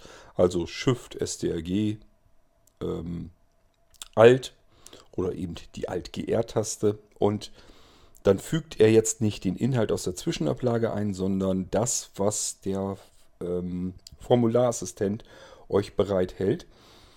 Ähm, das macht er gleich als nächstes, das zeige ich euch dann gleich. Also, wenn ihr das macht mit Warte, Bestätigung, Taste, ist also ein Befehl und zwei Parameter, ähm, dann werdet ihr merken, nichts merkt ihr. Der Formularassistent klappt sich einfach nur runter, minimiert sich in die Taskleiste und sonst passiert nichts. Wir haben unser Online-Formular vor uns und ja, irgendwie tut sich da nichts. Da müsst ihr euch bloß behalten. Okay, jetzt tippt ihr bei DL Online zum Beispiel in das oberste erste Formularfeld, also den Vornamen und Namen, das Namenseingabefeld des Empfängers. Das ist oben das erste Eingabefeld für die Adresserfassung bei DL Online. Und jetzt drückt ihr Alt-GR V. Oder eben, wenn euch das lieber ist, Shift, STRG, Alt und V. Und dann äh, natürlich wieder loslassen, die Tasten. Und dann ist dieser Befehl hier abgearbeitet, diese eine Zeile mit diesem Wartenbefehl. Mehr passiert da noch gar nicht. Der Befehl Warte ist damit abgegolten und jetzt geht es dann weiter in die zweite Zeile. Es ist eine zweite Zeile drin in dem Skript und da steht als Befehl Tippe doppeltes Leerzeichen. Aha, Tipp ist also der Befehl. Kann man sich denken, was es ist, ne? Der Formularassistent soll jetzt loslegen, der soll was tipp, tippen. So, und hier steht jetzt, also tippe als Befehl, doppeltes Leerzeichen und als Parameter dann in eckige Klammern eingefasst. Name 1 in geschweifte Klammern. Das sind diese geschnörkelten Klammern. Tab also THB, das steht für Tabulator. Er soll also die Tabulator-Taste dann drücken. Das ist oft so bei Blinzeln-Programmen, dass die, wenn man, man kann ihm sagen, er soll Ta Tasten mit einfügen, Tastendrücke von Sondertasten. Das geht sogar, dass man ihm sagen kann, er soll jetzt die Umschalttaste gedrückt halten, während die nächste Eingabe kommt oder STRG oder Alt. Das kann man machen oder Funktionstasten oder die Enter-Taste. Ähm, Entferntaste und sowas, Cursorsteuerung, das kann man alles auch machen in Skripten. Man muss nur wissen, wie es geht. Und äh, solche Tasten werden ihm signalisiert durch die geschweiften eingefassten Klammern. Also wir haben ja die Platzhalter in eckigen Klammern und Tastendrücke von Sondertasten haut man ihm rein mit geschweiften Klammern. Und da haben wir, wie gesagt, Tab für die Tabulator-Taste. Und ihr wisst, was dann passiert, wenn ich in einem Formular bin, in einem Online-Formular und habe dann irgendwas eingetippt ins erste Formularfeld und drücke die Tabulator-Taste, dann springe ich ins nächste Formularfeld, in das nächste Eingabefeld. Und deswegen steht das hier auch so drin. Also wir haben ja oben in das erste Feld hineingeklickt. Ähm, das ist also im Namensfeld drin. Da blinkt unser Cursor jetzt und da würden wir jetzt normalerweise den Namen selbst eintippen. Brauchen wir jetzt aber nicht mehr. Wir müssen nur noch ähm, Alt GRV drücken und dann geht's los. Dann fängt der Formularassistent nämlich an für uns zu tippen. Nämlich, wir sind im obersten Feld, er tippt da rein den Name 1, also aus dem Adressslot 1. Das ist ja unser Empfänger, habe ich euch ja erzählt, sollt ihr dort ja auswählen. Dann die Tabulator-Taste. Dann in eckigen Klammern eingefasst Empfänger 1, habe ich euch erklärt. Das ist, wenn wir eine weitere Adresszeile haben, beispielsweise bei Firmen. Dann wieder, und das auch wieder, mit der 1 heißt immer aus dem Adressslot 1 und die 2 steht immer für Adressslot 2. So, dann wieder in geschweifte Klammern Tab, ist also wieder die Tabulator-Taste drücken. Aha, ein Eingabefeld weiter. Eckige Klammern, PLZ 1, okay, hier soll die Postleitzahl einfügen. Ich habe ja gesagt, ist total unlogisch, aber DL Online will das ja so haben. Jetzt spielt es keine Rolle mehr. Wenn die sich jetzt überlegen, statt der Postleitzahl will ich jetzt zuerst, keine Ahnung, den Ort reinhaben oder die, die Hausnummer. Also egal wie bescheuert und bekloppt die Jungs bei DHL, die ITler denken, spielt jetzt keine Rolle mehr. Das habe ich ratzfatz hier in meinem Skript umgeändert. Da kann ich Ihnen sofort sagen, statt PLZ 1 drücke jetzt Ort 1. Also den Ort aus Adresslot 1 soll er dann einfügen. Wenn die das von DL Online so haben wollen, sollen sie kriegen. Kann ich ratzfatz hier in meinem Skript jetzt anpassen. Ich muss in keinen Programmcode mehr gehen. Und das könnt ihr eben auch. Ihr könnt euch angucken, wie funktionieren diese Formulare, wie sind die aufgebaut. Und dann sagt ihr hier dem Formularassistent in diesem Skript einfach, was er tippen soll. So, PLZ1 habe ich gesagt. Das ist also die Postleitzahl. Dann machen wir wieder einen Tab, also in geschweifte Klammern wieder TAB. Dann wieder in eckigen Klammern eingefasst Ort 1, also den Wohnort aus Adresslot 1 soll er hier jetzt ein, reintippen. Dann wieder Tab, klar, wir müssen wieder ein Eingabefeld weiter. Jetzt in eckigen Klammern eingefasst Straße 1. Straße übrigens mit SS, nicht mit SZ. Ich weiß, dass man es mit SZ normalerweise tippt. Ich habe es hier mit SS drin. Vielleicht mache ich da noch eine Alternative, dass man beides eintippen kann. Mal gucken. Erstmal merken, mit SS schreiben. Ähm, dann wieder die Tabulator-Taste, dann NR1, also die Hausnummer, dann wieder die Tabulator-Taste und dann wieder in eckigen Klammern eingefasst E-Mail. Ich habe hier stehen i-mail 2, das heißt, er soll sich aus dem Adresslot 2 die E-Mail-Adresse nehmen. Das hat Gründe. Ich möchte die E-Mail haben, was mit dem Paket passiert. Nicht der Empfänger soll die bekommen, sondern ich. Und das ist bei Blinzeln so, ihr bekommt von mir keine Sendungsnummer und nichts, weil ich einfach, ähm, ich habe das eine Weile probiert und dann ist immer, ja, hat man zusätzlichen Supportaufwand, weil dann kommt das Paket nicht so wie gedacht und die Leute fangen an zu quengeln und zu quaken und was ist los und das hat auch noch Gründe. Ähm, ich habe ja eben erzählt, wir packen ja die Pakete direkt auf den Rollcontainer. Das heißt, wenn ich euch sage, Paket ist raus, dann sagt ihr, hm, ich habe hier aber nichts drin, ich gucke wegen der Sendungsnummer, da ist nichts. Ist das verloren gegangen? Was ist da passiert? Und ich habe jedes Mal, musste ich den Scheiß erstmal wieder erklären. Es liegt eigentlich nur daran, weil es da noch nicht eingescannt ist auf dem Rollcontainer. So, und jetzt liegt es daran, wie kommt der Rollcontainer, vielleicht am selben Tag oder am nächsten Tag, kommt er zum nächsten Postverteiler hin. Steht er da vielleicht auch noch mal einen Tag rum oder nicht? Da passiert immer noch nichts, ist immer noch nichts eingescannt. Und ich habe es ganz oft gehabt, dass das Paket eingescannt wurde am selben Tag, wo es ausgeliefert wurde. Und bis dahin sind aber vielleicht zwei, drei Tage vergangen. Und dann sagen die Leute immer, du hast doch gesagt, das Paket wäre raus. Ich kann hier nichts sehen. Hier ist nichts mit der Sendungsnummer. Und das habe ich bei dann fast logischerweise fast jedem Empfänger gehabt, weil jeder erstmal guckt, wo ist mein Paket. Und da habe ich gesagt, ne, das mache ich nicht mehr. Ähm, es gibt keine Informationen. Sendungsnummern suche ich erst raus, wenn ein Paket eine Woche unterwegs ist, dann mache ich mir auch langsam Sorgen. Dann können wir gucken. Vorher sage ich nur Bescheid, Paket ist raus und dann müsst ihr eben warten.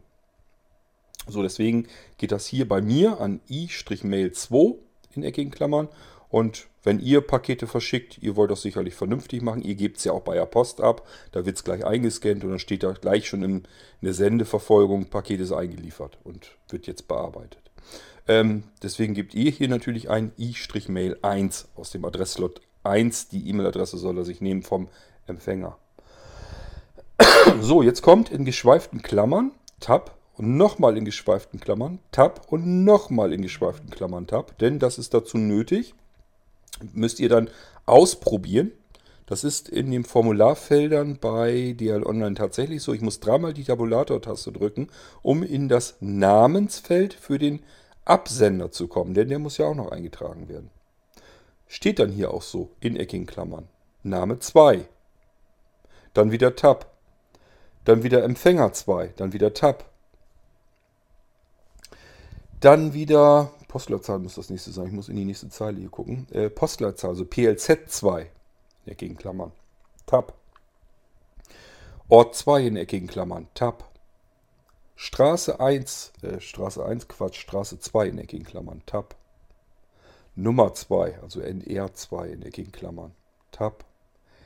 I-Mail 2 in eckigen Klammern. Und das ist fertig. Ihr könntet jetzt sogar noch sagen, er soll jetzt die Enter-Taste drücken. Dann wird sogar automatisch noch in den Warenkorb geschmissen. Ich habe es bei mir nicht so gemacht, weil ich ganz gerne dann doch noch mal eben schnell rüber gucke, ist das alles ordentlich eingegeben. Stehen die Sachen so, wie sie eigentlich sein sollen. Und damit haben wir das Formular mit einem Rutsch ausgefüllt, weil wir haben jetzt eigentlich nur diesen Wartebefehl ausgelöst. Wir haben eigentlich nur STRG Shift und V gedrückt. Ähm, STRG Shift Alt und V oder Alt GRV. Mehr haben wir nicht getan. Dieses Tippen, das kann der Formularassistent selber machen. Und das tut er auch. Er hat komplett in einem Rutsch beide Formulardinger ausgefüllt. Wir müssen nur noch unten drunter auf in den Warenkorb klicken und haben unseren Paketschein fertig ausgefüllt im Warenkorb bei DL Online drin. Das geht relativ zügig. Und dann müssen wir da, da nur wieder die Schaltfläche weiterer, weiterer Paketschein, Paketaufkleber, ist ja auch egal, jedenfalls weitere Erfassung. Und dann wiederholen wir das Spiel einfach. Dann müssen wir natürlich wieder zurück in unseren Formularassistenten. Der ist wie gesagt dann minimiert, den müssen wir uns wieder ähm, hervorholen und dann einfach im Empfänger, also im Adressslot 1, den nächsten Empfänger aussuchen, wo wir ein Paket hinschicken wollen. Diese Geschichte hier mit dem Formularassistenten Pakete zu bestellen, das ist für kleine Unternehmer gedacht oder eben für Privatanwender.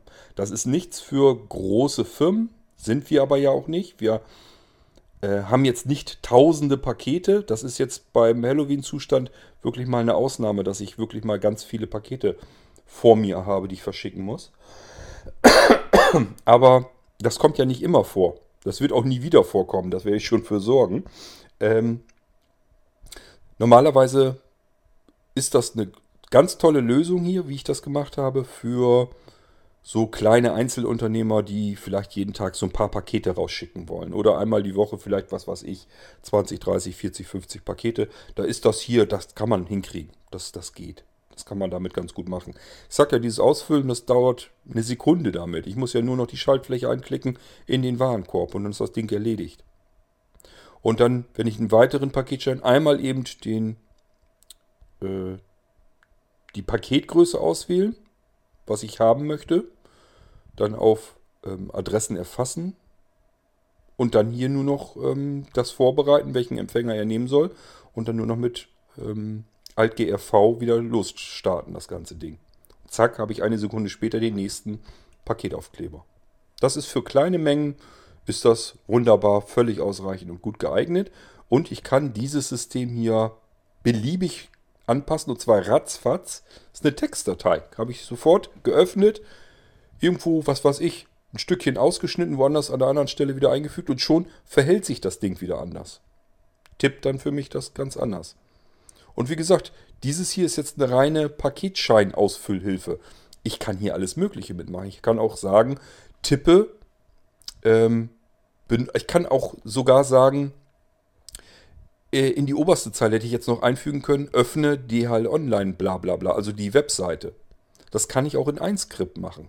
Ähm, so dass er das Online-Formular öffnet, dann in den Wartebefehl geht. Ich sage ihm, okay, jetzt leg los und er tippt. Problem ist nur, wenn ich mehrere Pakete habe, dann würde er jedes Mal ähm, die, die Webseite ja komplett neu machen. Ist nicht so schlimm, soweit ich weiß, bleibt der Warenkorb erhalten. Ähm, ist aber doof, äh, dass er jedes Mal, wenn ich eine Adresse erfassen will, jedes Mal einen neuen Seitenaufruf macht. Aber wenn man einzelne Pakete nur verschickt, dann ist das natürlich noch praktischer. Dann kann ich mit einer einzelnen Funktion den kompletten Ablauf durchlaufen lassen. Und ich kann eben auch bei einem Login sagen, ich möchte jetzt zum Beispiel bei ähm, einer bestimmten Webseite mich anmelden. Dann könnte ich ihm jetzt sagen, hier, öffne https login blabla.de. Dann als nächstes ähm, warte vielleicht fünf, für fünf Sekunden. Die gebe ich ihm, um den Browser zu starten und diese Seite zu öffnen. Muss man mal gucken, wie lange das sonst so dauern kann.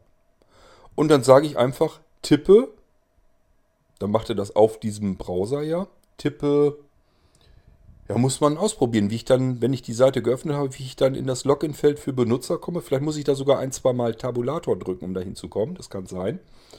Ähm, also, dass ich dann sage, in geschweiften Klammern Tab, nochmal geschweifte Klammern Tab und vielleicht dann ähm, Benutzernamen dort eintippen, dann nochmal Tab, dann das Passwort eintippen und dann vielleicht nochmal Tab oder dann gleich die Enter-Taste drücken lassen. Und so kann ich mit einer einzelnen Funktion, die ich mir hier selber geschrieben habe, selber programmiert habe, einen kompletten Login hinlegen. Nämlich starte den Browser, öffne darin die Seite, in die ich mich einloggen will, warte ein paar Sekunden, damit du Zeit genug hast, um die Seite zu öffnen und dann tipp einfach drauf los. Dann tipp da den Benutzer und den Passwort ein, drück die Enter-Taste und ihr seid fertig eingeloggt auf einer Webseite, die ihr oft benutzt. Das ist doch praktisch, oder nicht? Und das alles geht nur, weil ich das jetzt geöffnet habe, so offen programmiert habe, dass ihr es selbst euch anpassen könnt, statt dass ich jetzt nur die CSV-Schnittstelle bei DHL äh, Online ähm, gegenprogrammiere. Da hätte man nichts anderes machen können, als Pakete mit rausholen. Mit dem Ding hier kann ich jetzt alles Mögliche tun. So, das war eigentlich das, was ich euch dann nochmal so ein bisschen zeigen und erklären wollte. Ich sage ja, macht euch jetzt nicht so einen Kopf, wenn ihr jetzt sagt, das war mir jetzt ein bisschen zu viel und zu schnell und zu durcheinander. Ist nicht schlimm. Ihr bekommt nachher den Formularassistent mit diesen Beispieldateien. Könnt ihr euch einfach, könnt ihr einfach öffnen, reingucken, wie es gemacht ist. Und dann seht ihr das schon. Dann wisst ihr genau, aha, alles klar. Ich weiß jetzt, wie das Ding funktioniert, was er da tippt, wenn er das da macht. Und dann könnt ihr euch das selber anpassen und komplett neue Skripte schreiben. Einfach in den Funktionenordner wieder reinfeuern und schon habt ihr eine neue Funktion gebaut. Das geht ratzfatz. Ihr habt sozusagen euer Funktions Funktionenmenü im Formularassistent. Da habt ihr neue Funktionen innerhalb von wenigen einzelnen Minuten drin. Ihr müsst eigentlich nur wissen, was soll er tun. Und dann macht er euch eben schnell eine neue Funktion, haut die hier rein ins Verzeichnis Funktionen und schon habt ihr die drinne im Menü eures Formularassistenten. Und könnt das Ding direkt aufrufen und damit arbeiten. So, ähm, mir ist so, als hätte ich was vergessen. Irgendwas wollte ich euch noch erzählen. Komme ich aber natürlich wieder nicht drauf. Ähm, ach ja, ich wollte, also ich bin noch nicht 100% fertig. Ich bin 99,9% fertig. Ich habe noch eine kleine Änderung zu machen. Und mir ist eben noch was eingefallen, was, eingefallen, was vielleicht praktisch wäre, wenn man das im Skript noch machen kann. Nämlich, wenn man diese Adressauswahllister, die beiden, die beiden Slots, wenn ich die aus dem Skript aus ansteuern könnte, das wäre vielleicht nicht doof. Also stellt euch mal, stellt euch mal vor, ihr habt, keine Ahnung, ihr braucht bestimmte Adressen, aber mehrere immer wieder. Dann könntet ihr sagen, ähm, setze Slot 1 auf Kord König. Und dann würde das Slot 1 automatisch auf Kord König den Eintrag gesetzt werden und dann könnt ihr wieder weiterarbeiten, ohne dass ihr überhaupt in den Formularassistenten zurückwechseln müsst. Ihr könntet dann die Auswahlliste fernbedienen aus dem Skript heraus. Das ist mir eben noch so eingefallen, ähm, als ich auf dem Klo war. Da kriegt man ja die besten Einfälle immer, bekanntlich. Also mir geht das jedenfalls so.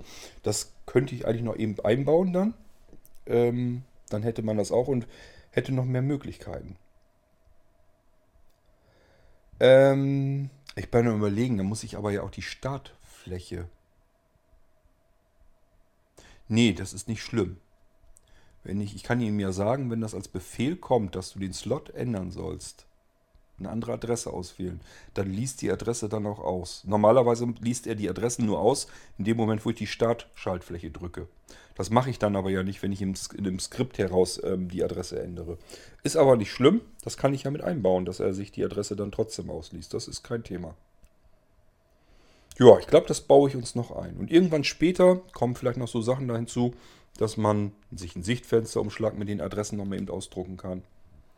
Und ähm, ja, den Sprechebefehl wollte ich nur einbauen. Wenn euch vielleicht selber auch noch Ideen kommen, wo ihr sagt, äh, wäre schön, wenn das Ding das auch noch könnte. Könnt ihr mir gerne sagen. Wenn ich sage, ja, ist ganz nützlich, hast du recht, ist ganz praktisch und ist auch jetzt nicht so viel Arbeit, können wir eben einbauen, dann mache ich das natürlich. Also ihr könnt jederzeit ankommen und sagen, die Programme auf meinem Blinzeln-Computer, die sind nicht schlecht, aber ich hätte ganz gern noch, dass er dies und das vielleicht auch noch kann. Dann ist es an mir zu überlegen, gibt es da schon ein Programm für, das das so in etwa kann? Oder muss ich da was programmieren? Aber das mache ich dann ganz gerne. Das ist einer der Vorteile, der vielen Vorteile, die man hat, wenn man einen Blinzeln-Computer hat.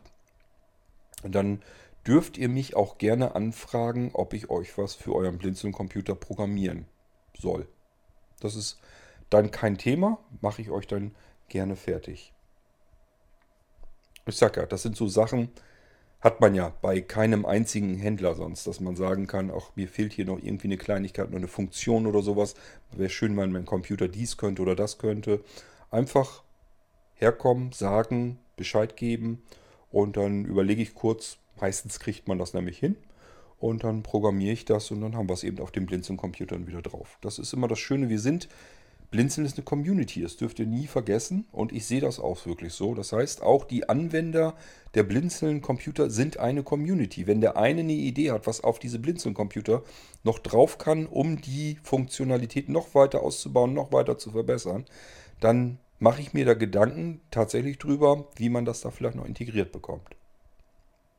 Und stell das wieder bereit. Es läuft dann aber nur auf Blinzeln-System.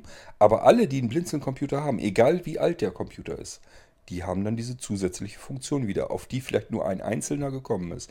Das ist das, was ich unter diesem Community-Gedanken verstehe, wie ich Blinzeln verstehe und wie ich das auch nutzen möchte. Selbst im Bereich der Blinzeln-Computer-System-Anwender.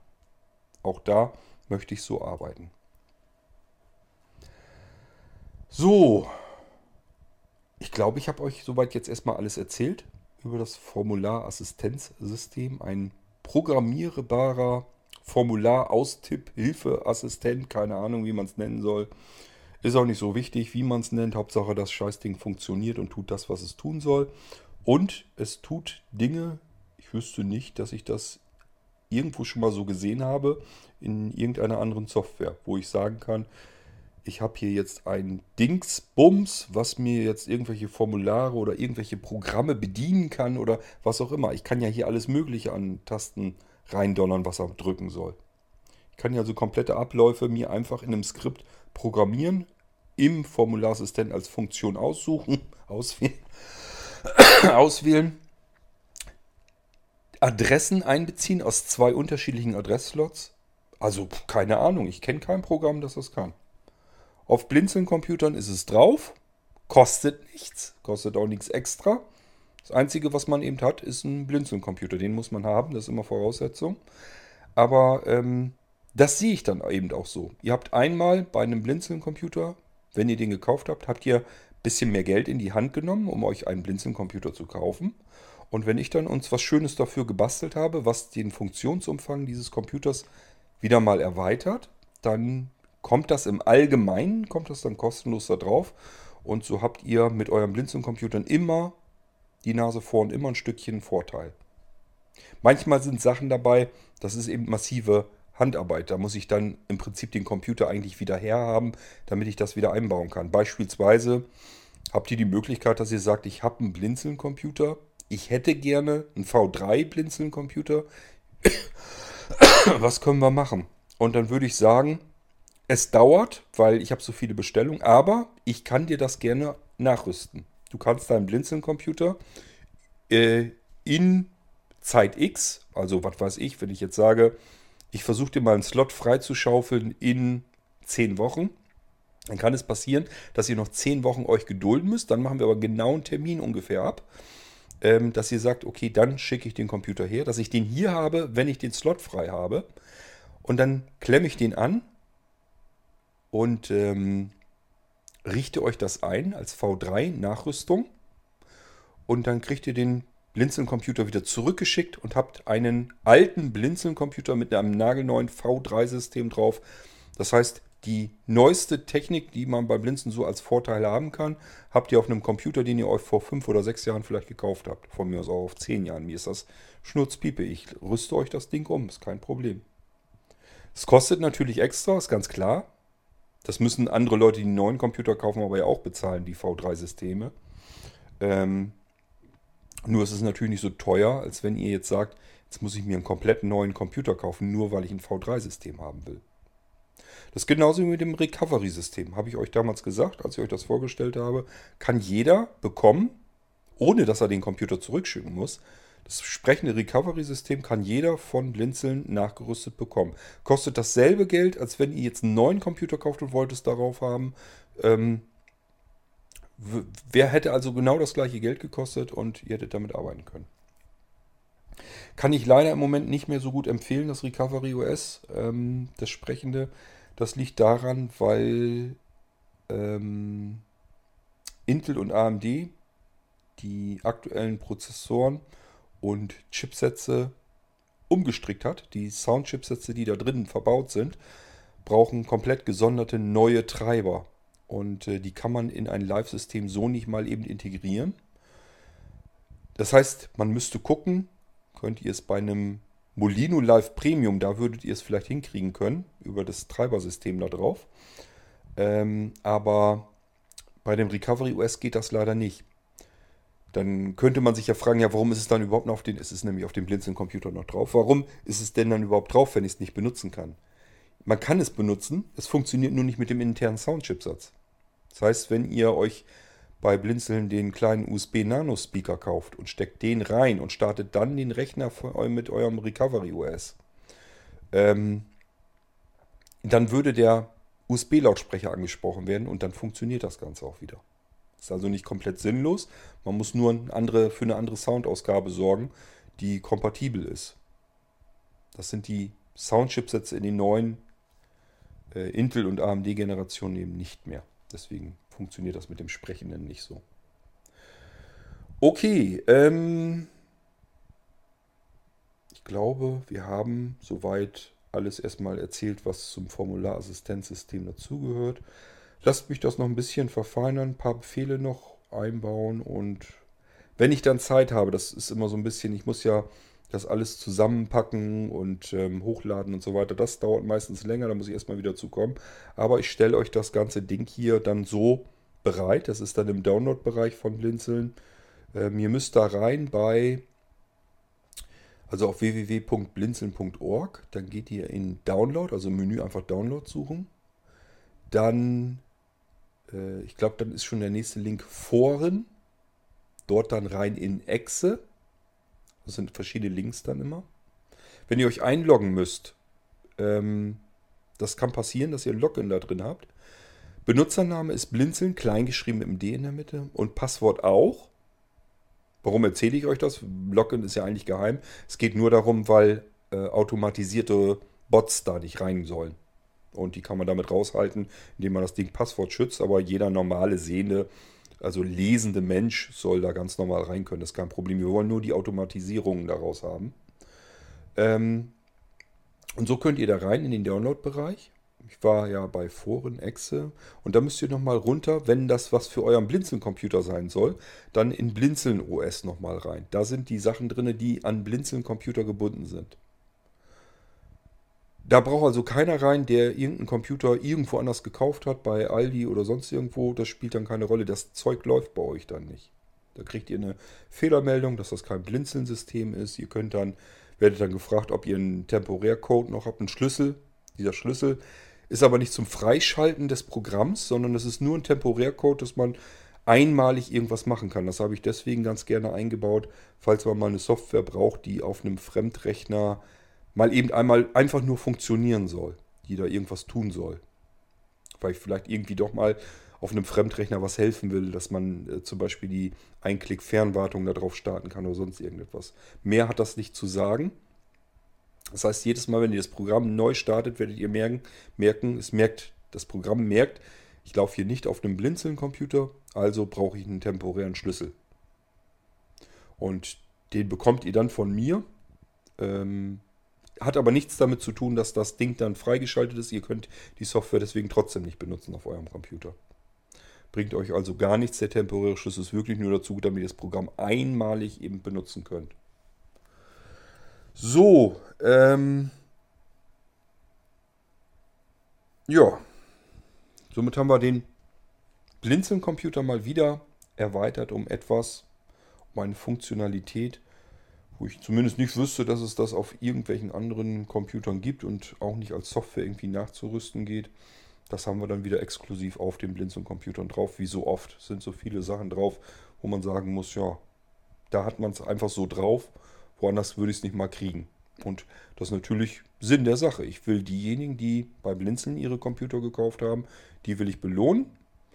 Und die anderen, die haben immer noch genug übrig. Also ich habe ja nicht nur Programme, die auf Blinzeln-Computern laufen, sondern ich habe ja auch noch Programme äh, schon fertig gemacht, die auf allen Computern laufen. Die könnt ihr dann überall benutzen, aber ist ganz klar, Blinzeln-Computer, das ist die Haupteinnahmequelle, wo Blinzeln sein Geld herholt.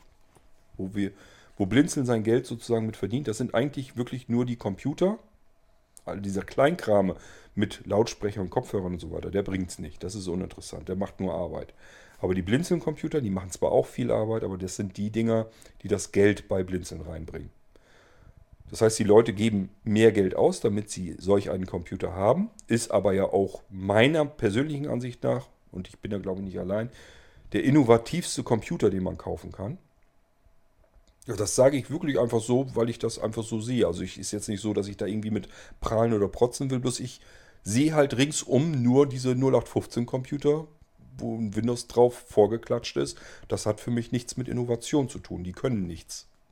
Und Blinzeln Computer, das habe ich euch oft genug hier im Podcast gezeigt, was die alles können von Haus aus. Ich muss sie nur einschalten und dann können sie eben verschiedenste Dinge von Haus aus und deswegen sage ich ganz einfach voruneingenommen, dass das die innovativsten Computer sind, die ich persönlich kenne.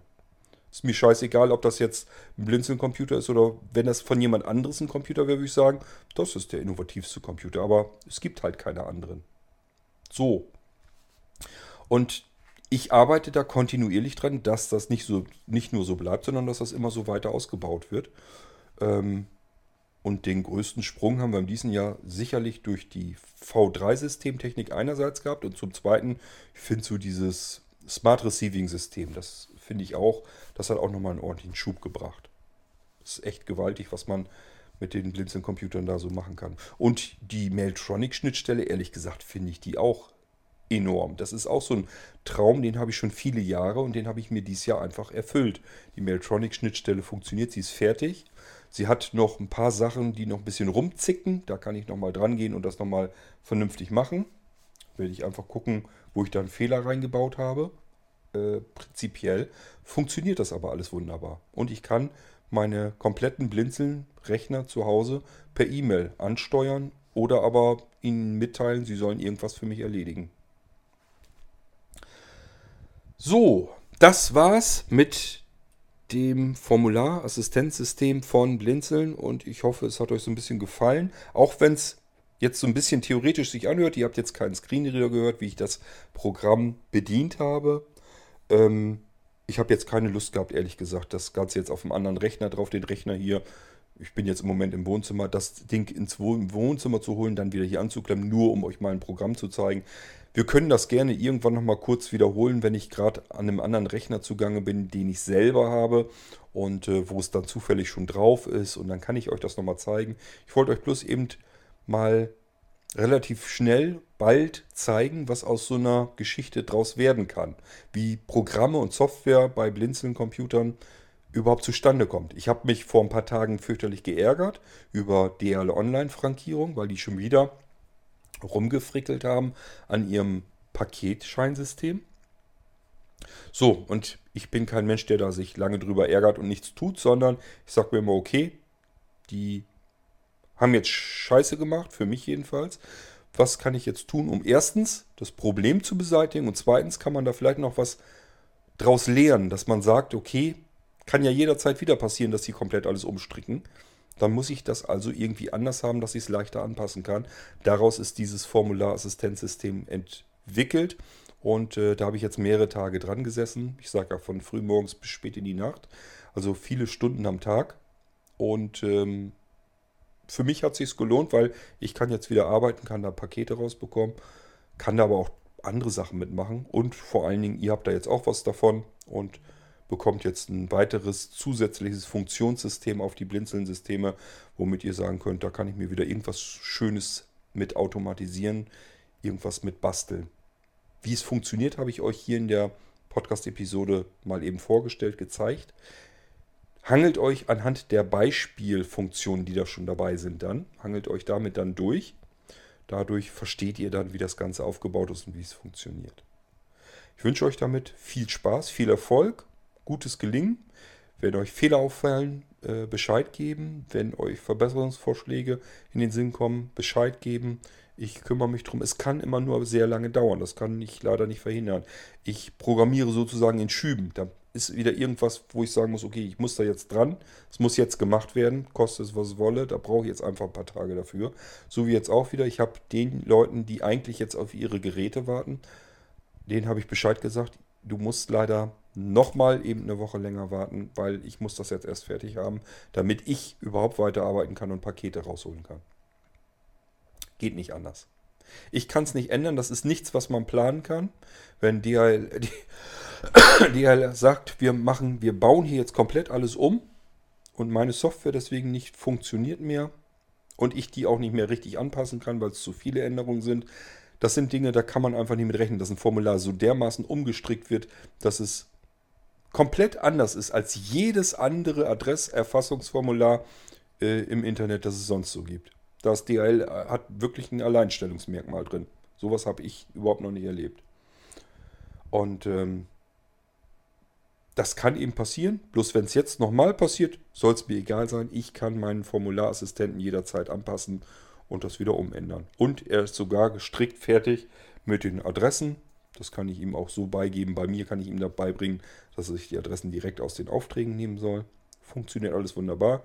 Und ihr habt was, womit ihr mit euren Adressen schön arbeiten könnt. Wollen wir mal sehen, wann ich euch die nächste Funktion vorstellen kann. Und ich würde sagen, bis dahin habt euch wohl. Viel Spaß weiterhin mit euren Blinzeln-Systemen. Tschüss, sagt euer König Kort.